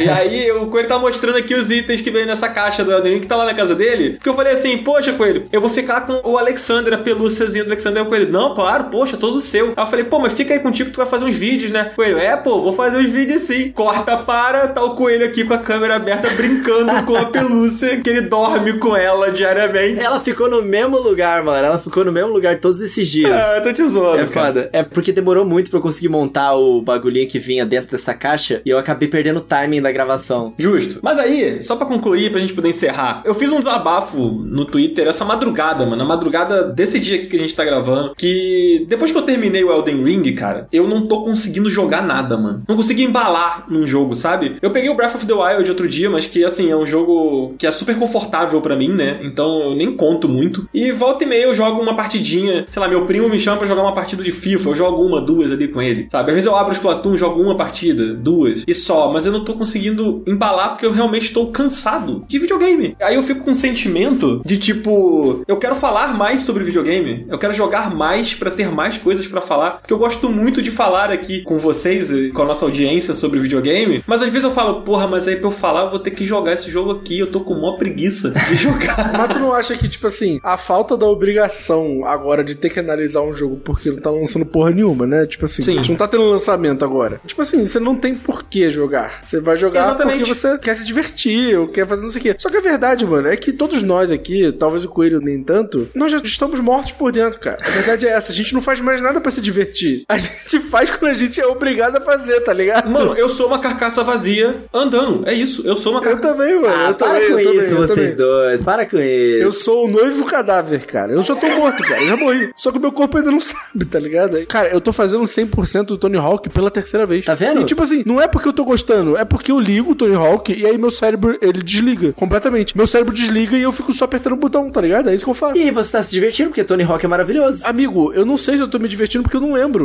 Quando eu fecho o Tony Hawk, meu cérebro volta ao normal, tá ligado? Como se eu estivesse vivendo de novo. É isso que acontece. É uma ruptura, né, cara? É, igualzinho aquela série Ruptura, cara. Eu aperto o Tony Hawk, hum, desliga, e aí tem um outro Cardoso lá jogando, e depois volta sou eu de novo. Cara, e é isso que acontece, e assim, e aí entra nessa coisa que eu tava falando do nosso trampo, sabe? Até o Ananias, que é um menino que acompanha o nosso trampo aqui, tá sempre nas lives, sempre comentando. Acho que inclusive ele apoia a gente lá no Catarse, não tenho certeza, mas acho que sim. Ele até veio comentar nos tweets que eu fiz, ele falou, tipo, ah, de fora sempre parece muito invejável, né? A pessoa quando trabalha com videogame e tal. Mas ele falou assim: ah, eu sei que não é assim porque eu adoro meu trabalho, mas ele não deixa de ser um trabalho. E é isso, mano. No fim das contas, é trabalho, sabe? E quando o Coelho falou, porra, a gente teve que jogar jogo que a gente não queria estar tá jogando, sabe? E isso acontece direto, mas, mas isso é rotineiro, é rotineiro isso. É rotineiro. e uma outra coisa que acontece e que é um movimento que eu não consigo mais evitar e que eu acho péssimo que aconteça, é que toda vez que eu vou jogar um jogo, e não necessariamente é um jogo que eu tenho que estar jogando, tipo assim, ah, eu vou sentar aqui porque eu quero jogar isso aqui. Eu analiso o jogo enquanto eu tô jogando. Eu não Sim, é. consigo é. pegar um jogo que eu nunca joguei, por exemplo, sei lá, vou pegar agora o Psychonauts 2, que é um jogo que tá na minha fila e eu até instalei ele no Xbox hoje mais cedo. Vou sentar lá na sala, vou ligar meu Xbox e vou jogar o Psychonauts 2. Eu não vou conseguir jogar ele sem estar avaliando ele ali, mesmo que eu não esteja anotando nada, que eu não esteja preparando um roteiro, um texto, eu vou jogar ele com um olhar analítico inevitável. E isso é muito ruim, porque, tipo, no fim das contas, eu, eu tô colocando num backlog, né? Ou seja, numa fila, as coisas que eu deveria estar tá simplesmente consumindo porque eu quero. Sabe? Quando você liga a televisão e você assiste um filme, foda-se, eu vou ali e vou assistir um filme, sabe? Tipo, não é porque tá numa fila esperando, não, eu tenho que assistir aqui o, o Exterminador Futuro 2 porque ele está na minha fila, porque é o próximo que eu preciso consumir. Isso é muito ruim, cara. Sabe? Isso é muito chato, é, velho. É aquela coisa, né? A gente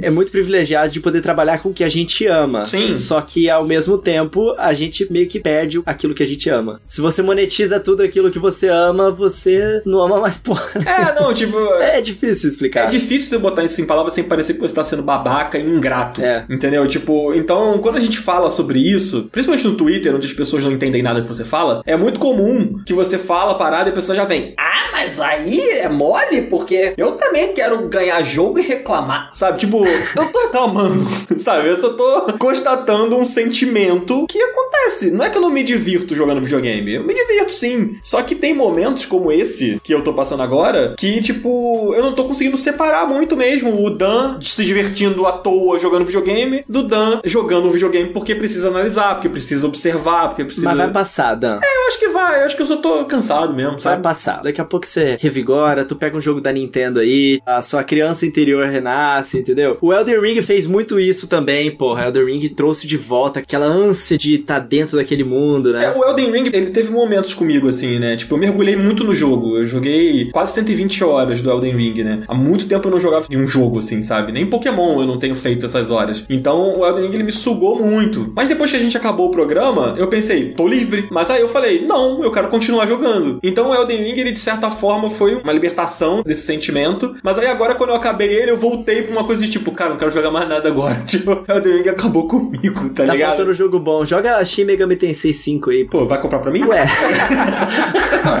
Eu quero jogar, ué. vou te passar um link lá no meu canal pra você poder assistir os vídeos. Caralho, que esculacho. Que filha da puta.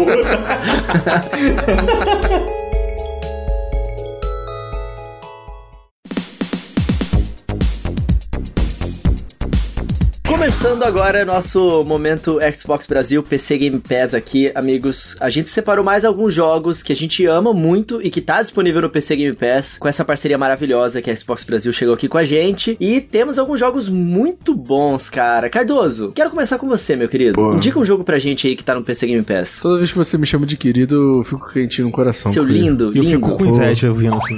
Poxa, eu não sou Dá querido. licença, Dan. A conexão é entre eu e o Cardoso agora, tá? Tá bom, desculpa. Exato. Vocês já tiveram seu momento, agora é a minha vez. Cara, eu trouxe aqui um jogo que eu amo tanto e eu falo tanto dele. Eu sou um grande evangelizador desse jogo, que é o Sea of Thieves, cara. Ah, eu testei recentemente. Olha aí. Não é muito gostoso? Não é muito legal? Gostosinho mesmo. Cara, Sea of Thieves é um jogo que, quando eu vi ser lançado, eu falei assim: ah, pô, interessante, tal, jogo de pirata, legal. E aí eu tentei jogar um pouco sozinho. E aí, cara, sozinho é um jogo muito difícil, porque, enfim, ele é um jogo de pirata em que você tem um mapa aberto e esse mapa ele é compartilhado com outros jogadores. Então é como se você tivesse ali, tipo, é porque não é isso, mas é como se fosse um Battle Royale, abre aspas, porque você compartilha um mapa com vários outros jogadores, mas o objetivo não é matar as pessoas, sabe? O objetivo é você cumprir as missões do Sea of Thieves ali. Tem uma porrada de tipo de missão, assim, tem a missão do, do saqueador, tem missão que são umas lorotas, que são tipo umas histórias bem longas, são umas quests assim de duas, três horas. Há pouco tempo atrás teve a DLC do Piratas do Caribe, que é muito legal. Agora eles adicionaram, olha aí, Daniel, umas shrines no meio do mar Hum. pra você. Moleque, peraí. As shrines são aquele rolê que você é uma luz azul saindo em algum lugar no meio da água e você para em cima dessa luz azul, desce do barco, sai nadando e afunda até o fundo do mar? Isso é a shrine ou não? Então, aí quando você chega lá tem tipo uma caverna, e aí você tem Aham. que desvendar o segredo daquela caverna ali. É, eu fiz essa parada. Eu encontrei umas sereias, mano. Uns bichos querendo me matar lá embaixo. Sim, sim. Por mó medo. Cara, é um jogo muito divertido e ele tem uma coisa que, assim, quando você tá jogando ele sozinho e você tem aquele mundo compartilhado por outros jogadores, você pode ser invadido por outros piratas que são pessoas reais jogando ali, são outros jogadores. Eles podem te invadir, tipo, ter uma tripulação maior que a sua e tal. Então, jogar sozinho é difícil. Mas, cara, quando eu fechei um grupo de amigos pra jogar, cara, o jogo mudou completamente. Cada navio, ele tem um tamanho. Então, você tem um navio pequeno, um navio médio e um navio grande. E aí, dependendo do tamanho do navio que você escolher quando você for entrar no jogo, você tem um número de pessoas que você pode ter naquela tripulação. Então, tipo, o navio pequeno você só pode ter duas pessoas. O navio médio você pode ter entre duas e três pessoas. Aí o navio grande você pode ter quatro pessoas. E aí, cara, chega um momento que assim, tipo, o navio que é grandão, ele tem muitas funções. Então, tipo, tem a função de ficar olhando pra ver se o navio não vai bater, tem a função de ficar controlando o manche. O... É manche o nome? Não sei o nome daquilo. O- aquele, aquela roda que gira lá e controla o barco? É, exato. Não é manche, é? É manche? Não, não é manche não, não é manche não. Enfim, fica controlando o volante do navio. Tem a função de ficar controlando vela. Tem a função de parar o navio. Tipo, são várias funções. Roda do leme, roda do leme. Isso, leme. Roda do leme. É isso. Então, cara, você vai começando a se coordenar com seus amigos pra, assim, quem é um cara que controla as velas, quem é um cara que fica olhando o mapa, quem é um cara que fica olhando a bússola. E o jogo, ele tem uma coisa de imersão que é muito interessante. Por exemplo, se você estiver andando ou no barco em algum lugar que não seja no mapa, você não consegue ver pra onde você tá indo. Então você tem que se direcionar assim. Você vai lá embaixo no navio, você vê onde é que tá o lugar onde você vai no mapa, e aí você vê que esse lugar tá, sei lá, noroeste, por exemplo. E aí você vai se guiando assim. Um cara fica com a bússola e você vai, tipo, mexendo no navio pra direção de onde você tem que ir. Cardoso, deixa eu te interromper, que isso tem a ver com a experiência que eu tive com o jogo, que eu achei muito legal. Posso?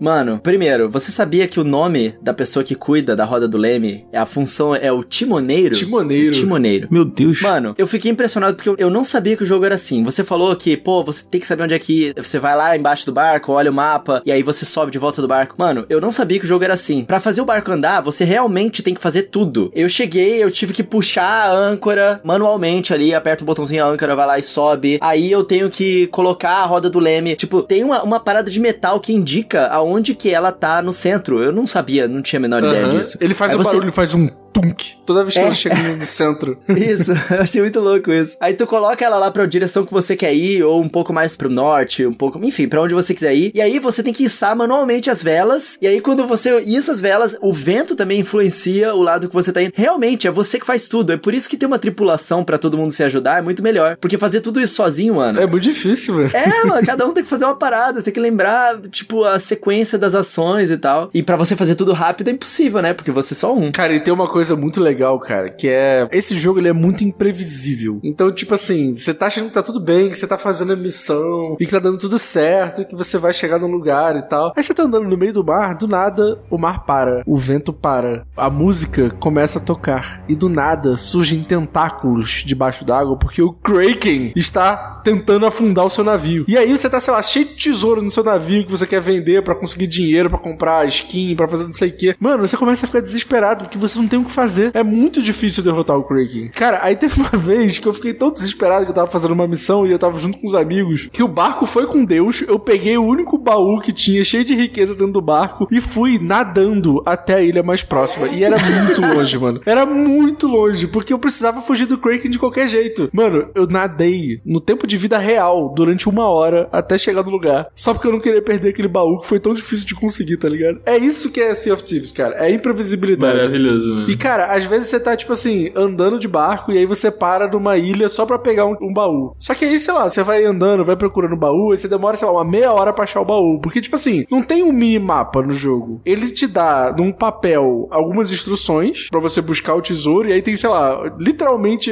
aqueles mapas de tesouro, assim. Tem um, o desenho da ilha, aí tem um xizinho onde deveria estar o tesouro. Aí você tem que ir lá, pegar a pá e ficar tentando achar o lugar exato onde enterraram aquele tesouro, sabe? Nisso, mano, quando você vai ver, já foi meia hora, uma hora, duas horas você procurando o negócio. Quando você vai voltar pro navio, você só vê um navio de um jogador indo embora assim e o seu navio pegando fogo.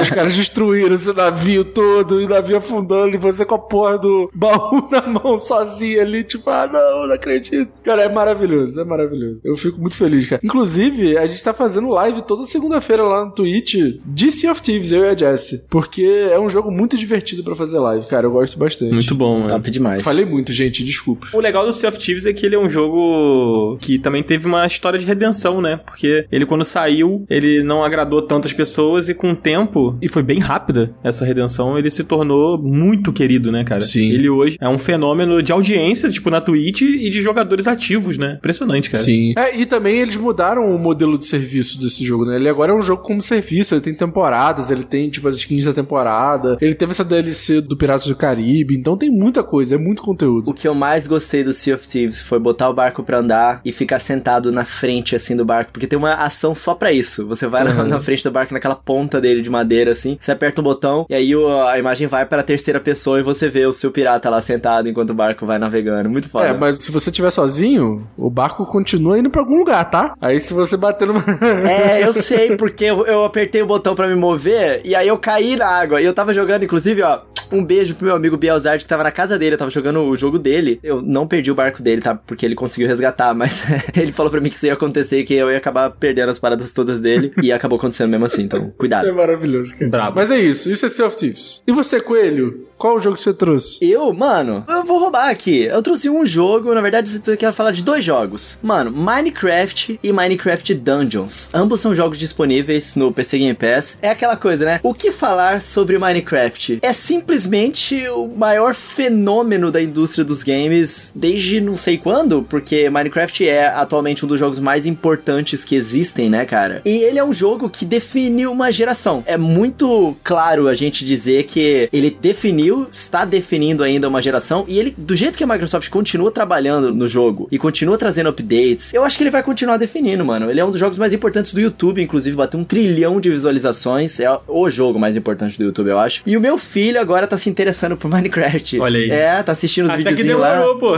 Ele tem quatro aninhos. Mas já tem tempo que teu filho se interessa por videogame, né? Sim, sim, sim, tem. É, eu jogo com ele já tem um tempão, mas ele começou a se interessar pelos videozinhos no YouTube e agora ele quer criar as próprias paradas dele, com os bloquinhos, coloco ele lá no modo criativo do jogo, sabe? E aí ele fica montando lá ou personagemzinho ou alguma coisa comigo. E, cara, Minecraft é inacreditável, assim. É, todo mundo já sabe do impacto e da importância, o tanto que esse jogo é excelente, né? Mas mesmo hoje em dia, com os updates, dia 7 de junho, mano, teve um grande update chamado Wild Update no Minecraft que incluiu dois biomas novos, com novos recursos também pra galera poder utilizar. Tudo que você vai ter que fazer dentro do jogo para poder sobreviver. Eu não sou o maior especialista no Minecraft clássico, né, digamos assim, mas eu gosto de acompanhar porque eu acho fascinante. Eu não queria dizer que eu perdi um pouco o bonde dele, mano, porque quando eu peguei para jogar, eu achei fantástico o jogo. Mas eu acabei me envolvendo mais no Minecraft Dungeons, é por isso que eu separei os dois aqui, que eu roubei um pouquinho. Mas, Coelho, eu não sei se você viu, mano. Desculpa te cortar rapidinho antes de você falar do Minecraft Dungeon. Sim, sim, Mas sim. teve até atualização de Ray Tracing no Minecraft. cara. Eu vi essa parada. É muito maneiro, mano. É muito maneiro. Sim, sim. Ah, não, ele, ele tá continuando recebendo um monte de conteúdo, né, mano? Mas, cara, o Minecraft Dungeons, ele pegou o universo de Minecraft, pegou essas criaturas, pegou o estilo gráfico e tal, e ele transformou num dungeon crawler. Só que assim, como o Minecraft, ele é um jogo que pega uma faixa etária muito ampla, desde criancinhas até adultos e gostam de fazer todo tipo de engenharia no Minecraft, o Minecraft Dungeons também é é um dungeon crawler bastante acessível. E ele tem umas coisas que permite que eu me divirta pra caramba jogando com meu filho de 4 anos, cara. A gente joga em multiplayer, o Minecraft Dungeons. E é muito legal. Você vai explorando ah, os mapas e aí, tipo, você tem algumas armas principais, né? Uma que vai atirar de longe a outra é a espadinha que você vai bater nos inimigos. E aí você tem que tomar cuidado também, obviamente, com os diferentes tipos de inimigos. Por exemplo, tem o Creeper lá, que é o classicão, que você vai encontrar logo no início do jogo, que você vai bater nele, ele pode explodir. Então você tem que sair correndo dele, ou então é melhor atirar de longe. Só que a progressão desse jogo é um pouquinho diferente. Além das outras armas que você vai pegando que são criativas, tipo, em vez de você pegar, sei lá, uma bazuca no Minecraft Dungeons é um foguete, como se fosse fogos de artifício. Aí você acende ele, ele lança nos inimigos e estoura, igual um foguinho de artifício assim. Tipo que tem na Mulan, né? Isso, isso, pô, não, perfeito. É exatamente isso. É exatamente isso. Muito bom. E aí, você chega no final da fase e o loot que você vai pegando, você meio que coleta de forma aleatória. É bem comum isso em Dungeon Crawler, né? Você vai pegando o lootzinho aleatório e tal. Mas no Minecraft Dungeons, o jeito que você vai ganhando as habilidades é simplificado pra que não seja muito difícil de você, tipo, ter um personagem diferente pra próxima fase ou testar uma build diferente, você equipar simplesmente as coisas ali. O jogo com um botão, ele meio que já equipa as paradas pra você, Pra que as molecadas, os moleques mais novos que não querem se aprofundar em builds muito complexas de dungeon crawlers, né, possam fazer isso e continuar fazendo o jogo ser bastante divertido. Só que ele não é tão fácil, cara. Ele é um jogo difícil. E é por isso que é legal você jogar multiplayer. Você pode jogar multiplayer online também com a galera. Vocês chegaram a jogar o Minecraft Dungeons? Eu joguei umas boas horas dele com alguns amigos. Eu, eu gosto muito de Diablo, né? Que pra quem não tá familiarizado com o termo Dungeon Crawler, é o Diablo é, é uma grande referência. Diablo-like. É, e o Minecraft ele tem umas certas homenagens ali ao Diablo, né? É sutil, mas ele tem algumas coisinhas assim. E é o tipo de jogo que eu vicio muito rápido, mano. E se tiver gente pra jogar junto, então aí já era. Vai embora. Eu joguei bastante dele no início e eu gostei, cara, porque tem várias classes, né? E um dos grandes lances desse gênero é isso: é você joga, joga, joga, esgota aquele personagem, depois você joga com outro e a gameplay é totalmente diferente, né? É, exatamente isso. E uma coisa que é legal, que é muito bom nesse jogo, são as batalhas contra os chefes. Na verdade, o grande destaque do jogo, na minha opinião, no quesito ação, são algumas criaturas encantadas que elas aparecem no meio da fase. Eles são inimigos mais fortes, meio que entre um inimigo comum e um chefe. E aí eles deixam as fases bastante variadas. Tipo, você tá navegando ali, matando vários mobs comuns, resolvendo alguns puzzles na fase. Aí chega um bicho daquele que é meio diferente, aí tu acende aquele alarme na cabeça. Não, agora eu tenho que prestar atenção, né? Não dá pra ficar no, no automático aqui. E aí você tem que usar algumas estratégias ou armas diferentes que funcionam melhor nesses inimigos e tal. E a exploração do jogo é bem legal também. Tem muito segredo pra você esconder, cantinhos pra você achar baús e pegar as coisas diferentes, ou pegar dinheiro pra você poder comprar o tal do item aleatório que eu falei pra vocês no final da fase, ou encontrar itens especiais. E são legais, mano. Tem uma vara de pesca no jogo que você pode usar como hook pra poder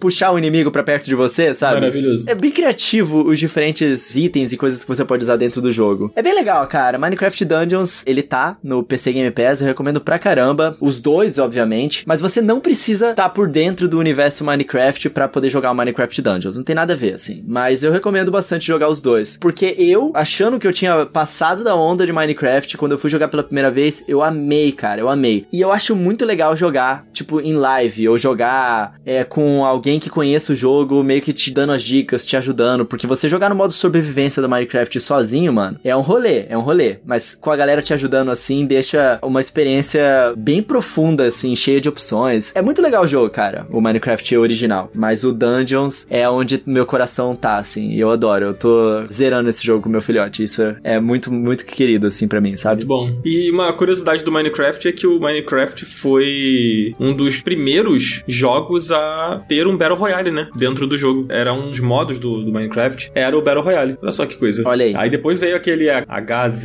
H1Z1, sei lá, que foi e fez um jogo de Battle Royale, mas o modo Battle Royale existia no Minecraft antes. Muito louco, né, cara? Muito louco. Influente pra caramba, Minecraft. Muito influente. Minha vez? Por favor, Dan, conta pra gente aí uma indicação sua e uma história Cara, da eu sua vou... vida. história, não me pede pra contar a história da vida que a gente não acaba aqui. Pô, vai ter três horas esse.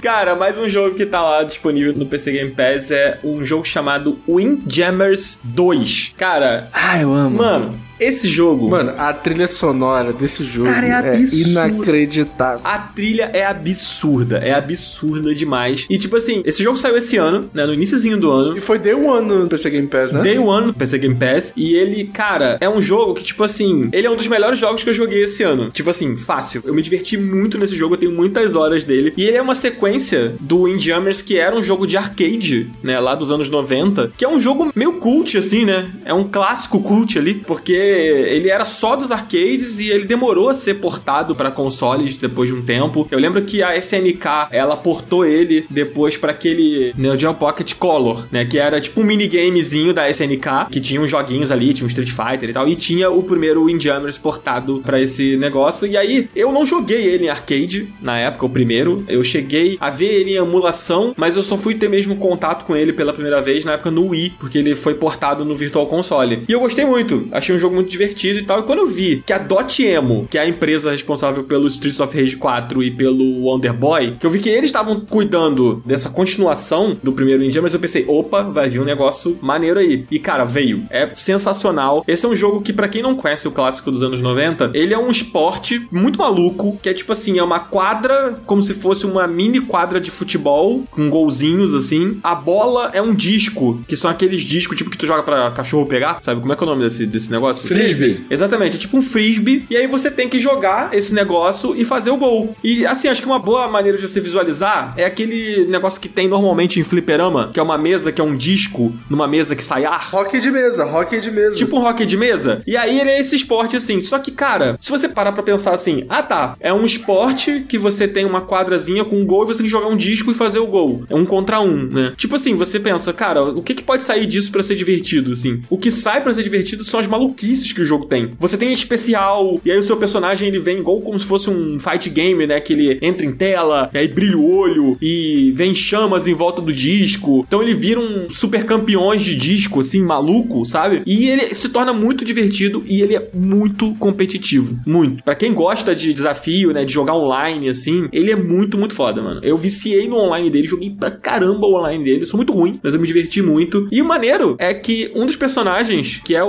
o primeiro da lista ali, ele é meio que o protagonista do jogo, é um brasileiro. Eu de cara eu quis jogar com ele e pra mim ele é o destaque, assim, a jogabilidade dele é a mais legal, né? E uma coisa maneira que cada personagem tem uma jogabilidade própria, sabe? Tipo, alguns jogam o disco mais lento, alguns o disco vai mais alto, alguns jogam o disco mais rasteiro, e cada um tem um especial diferente também, né? Tem um que o especial, tipo, você joga o disco pra direita, aí o disco quando chega na metade da quadra, ele meio que teleporta pro outro lado, sabe? Pra tentar enganar o cara de pegar ali, impedir o gol. Cada personagem, se você quiser jogar no arcade, você vai ter várias campanhas pra jogar ali, né? Tipo num, num Street Fighter, assim. E aí, essas campanhas vão ser sempre muito diferentes, porque a jogabilidade é sempre diferente, né? O seu rival é diferente. É um jogo com muitas opções ali, muito divertido, e por ter online, é um jogo que você pode jogar por muitas e muitas e muitas horas, que sempre vai ter uma experiência diferente, né? Quando você entrar. Cara, eu gosto muito, ele é um jogo arcadezão brabo, assim. Tu jogou ele, Cardoso? O Indiana 2? Joguei, joguei muito. Inclusive é legal que você falou da Dotemu e tal, porque é o segundo jogo da Dotemu que entra Day One no PC Game Pass, né? O Streets of Rage 4 aconteceu a mesma coisa e agora o Windjammers, né? Sim, é verdade. E cara, a Dotemu ela é um estúdio francês, né? Um estúdio menor, assim. Eles não trabalham com jogos AAA, né? Eles são um estúdio independente. Mas focado em jogos retrô, né? É, eles são focados em revitalizar esses jogos, né? E o, em jogos mais adormecidos. Aconteceu isso com Streets of Rage, né? Que era uma franquia que brilhou muito nos tempos do Mega Drive e depois não teve mais continuações. Depois acabou sumindo por muito tempo e eles pegaram e, tipo, fizeram com muito carinho. E o Windjammers é exatamente esse caso, mano. É um jogo que muita gente não jogou na época, assim. Ele era um sucesso mesmo nos arcades, né? Da SNK. E eles conseguiram trazer de volta isso. E aí, cara, aí tem todo um climão de nostalgia, trilha sonora, as animações dos personagens são muito maneiras. Cara, eu recomendo muito. É um jogo pra você passar o tempo ali e se divertir, mano. Mano, esse jogo vale a pena baixar. Vale a pena baixar. E eu vou lançar uma curiosidade aqui. Hum. Toda a tradução, localização dele em português, ela foi feita, se não me engano, pela Massa Muni, que é um estúdio brasileiro. Então, tipo, ele também tem um pezinho aqui no Brasil, mano. É, o Windjammers 2. Olha só, eu não sabia que tinha sido a Massamune, que é do Renato, né? Do Hal. Isso aí, do HAL. Muito top, mano. Muito maneiro, cara. Muito maneiro. Eu recomendo muito, gente. Eu gosto muito de jogo de esporte. E quando é jogo de esporte que tem essas maluquices, assim, né? Que mistura essas brincadeiras, assim, de, de, de efeitos, de poder. Moleque, esse jogo é satisfatório. É, mano. Satisfatório. Esses efeitos dos poderzinhos e tal, é, dá uma satisfação, né? Coelho, a trilha sonora, mano, é aquele bagulho que você bota pra ouvir durante o dia, tá ligado? Sim, é muito bom. E ele tem uma coisa muito maneira da jogabilidade, que é quando você consegue agarrar o disco, mano. Aham. Tipo, o cara joga o disco, aí você pode rebater, né, e tal, tentar contra-atacar. Mas quando você pega certinho, assim, o boneco faz aquela pose, tipo, de, sei lá, Super Sentai, assim, sabe? E tipo, você olha e fala, caraca, eu sou foda, segurei aqui,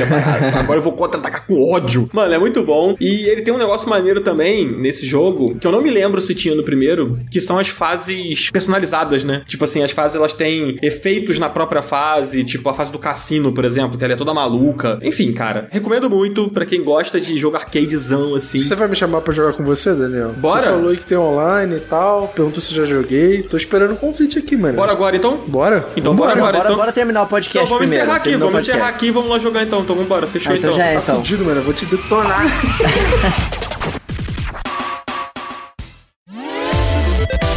isso, gente. Acho que a gente deu o nosso tempo aqui, porque como a gente cortou em duas partes, que teve aquele probleminha na live, 50, faz o cálculo aí, eu tô chegando em 50 minutos. A gente tava em É, já passou. ah, já, foi, já passou. passamos já. Então é isso, gente. Vamos encerrando então esse sem pauta aqui, que a gente falou de muitas coisas e divagamos muito. Foi bem reflexivo esse programa, né? A gente falou muito sobre a vida, né, cara? Foi, é muito bom. Você pode ter uma delicinha, cara. A culpa foi um pouco minha de abaixar um pouco a energia depois daquela história tensa e real. Mas faz parte da vida também, mano. Falar das coisas boas, falar das coisas nem tão boas. E é sobre isso. E toma esse Alexander, Dan. A gente tem que encontrar de novo pra ele te dar um abraço. Pra você jogar ele longe. Beleza. Inclusive, meu guarda-chuva também tá na sua casa. Tá, Esses tá eu fui na farmácia, tava chovendo, aí eu cheguei encharcado em casa, assim. sabe? Eu tava Xingando o? Rodrigo Coelho, né? Filha da puta, Coelho vacilão. É, eu tava tipo no elevador, tá ligado? Todo molhado olhando no espelho do elevador assim, sabe? Falando coelho, sabe? é isso, mano. Coitado, eu tô com esse guarda-chuva do Dan, mano. Ele não tem como comprar outro guarda-chuva. Porra, ninguém vende guarda-chuva aqui na esquina, mano. Não tem o cara vender guarda-chuva aqui. Se tivesse, teria comprado, pô. Não, mas você não sai com o guarda-chuva. Quando você precisa dele, já é tarde demais. Você já tá molhado, já, já é. Não, eu não saio com guarda-chuva porque o meu tá na tua casa, porra. Nossa, vocês falam como se vocês morassem tão longe um do outro, né? Tão difícil pegar. Mas é que o coelho não quer me receber, não, cara. Pede pra ele deixar na portaria, porra. Não, mano, recebeu, eu recebo. O problema é ir aí, a gasolina tá cara. O coelho virou pra mim, tem umas duas semanas, virou assim: Porra, não, é que eu vou estar de carro, aí eu posso passar aí na tua casa e deixar pra tu. O Eu guarda-chuva. falei né? não, falei não. É, eu tinha todas as intenções, mano. É, aí ele falou, pô, levo também o, o negócio do Elden Ring, não sei o que, não sei o que lá. Eu, beleza, cara, já é. Duas semanas se passaram. Nada de Rodrigo Coelho. Tá esperando até agora. Coelho tá pegando um carro até hoje, pô. Tu acha que é fácil comprar um carro? Porra, é difícil, mano. O bagulho é caro, é financiamento, depende do banco. É É, foda, Ainda bem que o Cardoso me entende. Se não fosse Cardoso na minha vida. É foda, é foda. Mas é isso, gente. A gente vai encerrar esse sem pauta aqui. Quero agradecer muito todo mundo que ouviu, que esteve com a gente aqui até agora. Muito obrigado, Coelho e Cardoso também. E agradecer a galera também que colou na live lá, porque quem assina o Up no Catarse acompanhou esse episódio aqui ao vivo, não é, Coelho? Qual é o site? Qual é o site? catarse.me barra up. Chega lá, apoia a gente, vem fazer parte aqui dessa família, vem ser um velho do Zelda, um amigo do Kojima, entendeu? E ajudar a gente a, a continuar com esse trampo aqui. Oh, e uma coisa muito importante: tem muita gente que tá inativo no Catarse. Então, assim, galera, chequem o Catarse, abre ele de vez em quando e tal, vê se tá tudo certo, olha os e-mails do Catarse. Porque às vezes, tipo assim, pô, tu nem se ligou que não tá passando o cartão, que você não tá conseguindo dar o apoio naquele mês. Atrapalha a gente e atrapalha você também. E, meu amigo Rodrigo Coelho, eu tô começando a fazer a limpa. Ficou inativo dois meses, mano. Já era. Vou sair do grupo secreto, vai perder o, o link das lives. A gente tem que fazer esse trabalho, né, Coelho? Eu acho, inclusive, bom fazer esse lembrete, porque muita gente não está aproveitando os benefícios mesmo, porque quer apoiar porque apoia a gente mesmo, que gosta de ajudar a gente, mas aí não vê ali a- aquela partezinha de comunidade ali, mural ali do Catarse, ou perde algumas coisas assim, de repente o e-mail tá indo pro spam e nem tá ligado, então é bom sempre ficar de olho por lá também. Exato. É isso aí. Muito obrigado a todos os apoiadores aí. Exatamente. A gente vai ficando por aqui. Semana que vem a gente volta com o episódio, né? Esse episódio aqui sai em dois feeds diferentes, mas se você tá ouvindo aqui no feed geral, a gente volta semana que vem, quarta-feira, com mais um episódio, mais um up. Muito obrigado por acompanhar. E pode ser que esteja tendo mais programas, né, Dan? É, pode ser que role. No mês que esse episódio sair, pode ser que esteja coisas acontecendo. É, então, pode rolar um aí. Vou só deixar, assim, de sobreaviso, assim, pra de repente, talvez, quem sabe, vocês ficarem de olho na sexta-feira também, assim, É. no feed do Up, tá? Não agora, talvez não, não sei. Fica de olho. Fica de entendeu? olho, fica de olho, exatamente, que pode rolar uns negocinhos aí. Então, gente, é isso, tamo junto. Segue a gente. Aqui na descrição tá aqui nossas redes sociais, tá as redes sociais do Up, tá tudo aqui, cara. Clique em tudo quanto é link, tá aqui na descrição. É link de Telegram, é link de Catarse, é link de live. E segue tudo, segue a gente. E semana que vem a gente volta. E guarda esse Prime aí, ó, você ouvinte que assina a Amazon Prime, eu, eu tô falando com a voz bem, bem sedosa, assim, pra seduzir a pessoa. Guarde esse Prime da Twitch e dê pra gente lá na twitch.tv barra segueup, por favor. Porque aí, o que eu posso fazer? Eu posso mostrar o saque em câmera pra todo mundo ver meu gatinho. É isso. E ele é lindo. Então, por favor, guardem esse Prime aí. Então é isso, tamo junto, gente. Vamos nessa agora. Valeu, valeu. Ô, Cardoso, tem que parar de mostrar o saque aqui. O saque ele é exclusivo da Twitch. Pô, mas, é- mas é porque aqui é a galera VIP, pô. Porra, tem aqui são os VIP. Tá certo, então. O saque veio aqui no meu colo, queria um carinho, não vou fazer? Pô, vacilo, né? Então fechou, gente. Vamos nessa. Até o próximo Sem Pauta, até o próximo episódio, até a semana que vem. Valeu, tchau, tchau. Valeu, Valeu. tchau.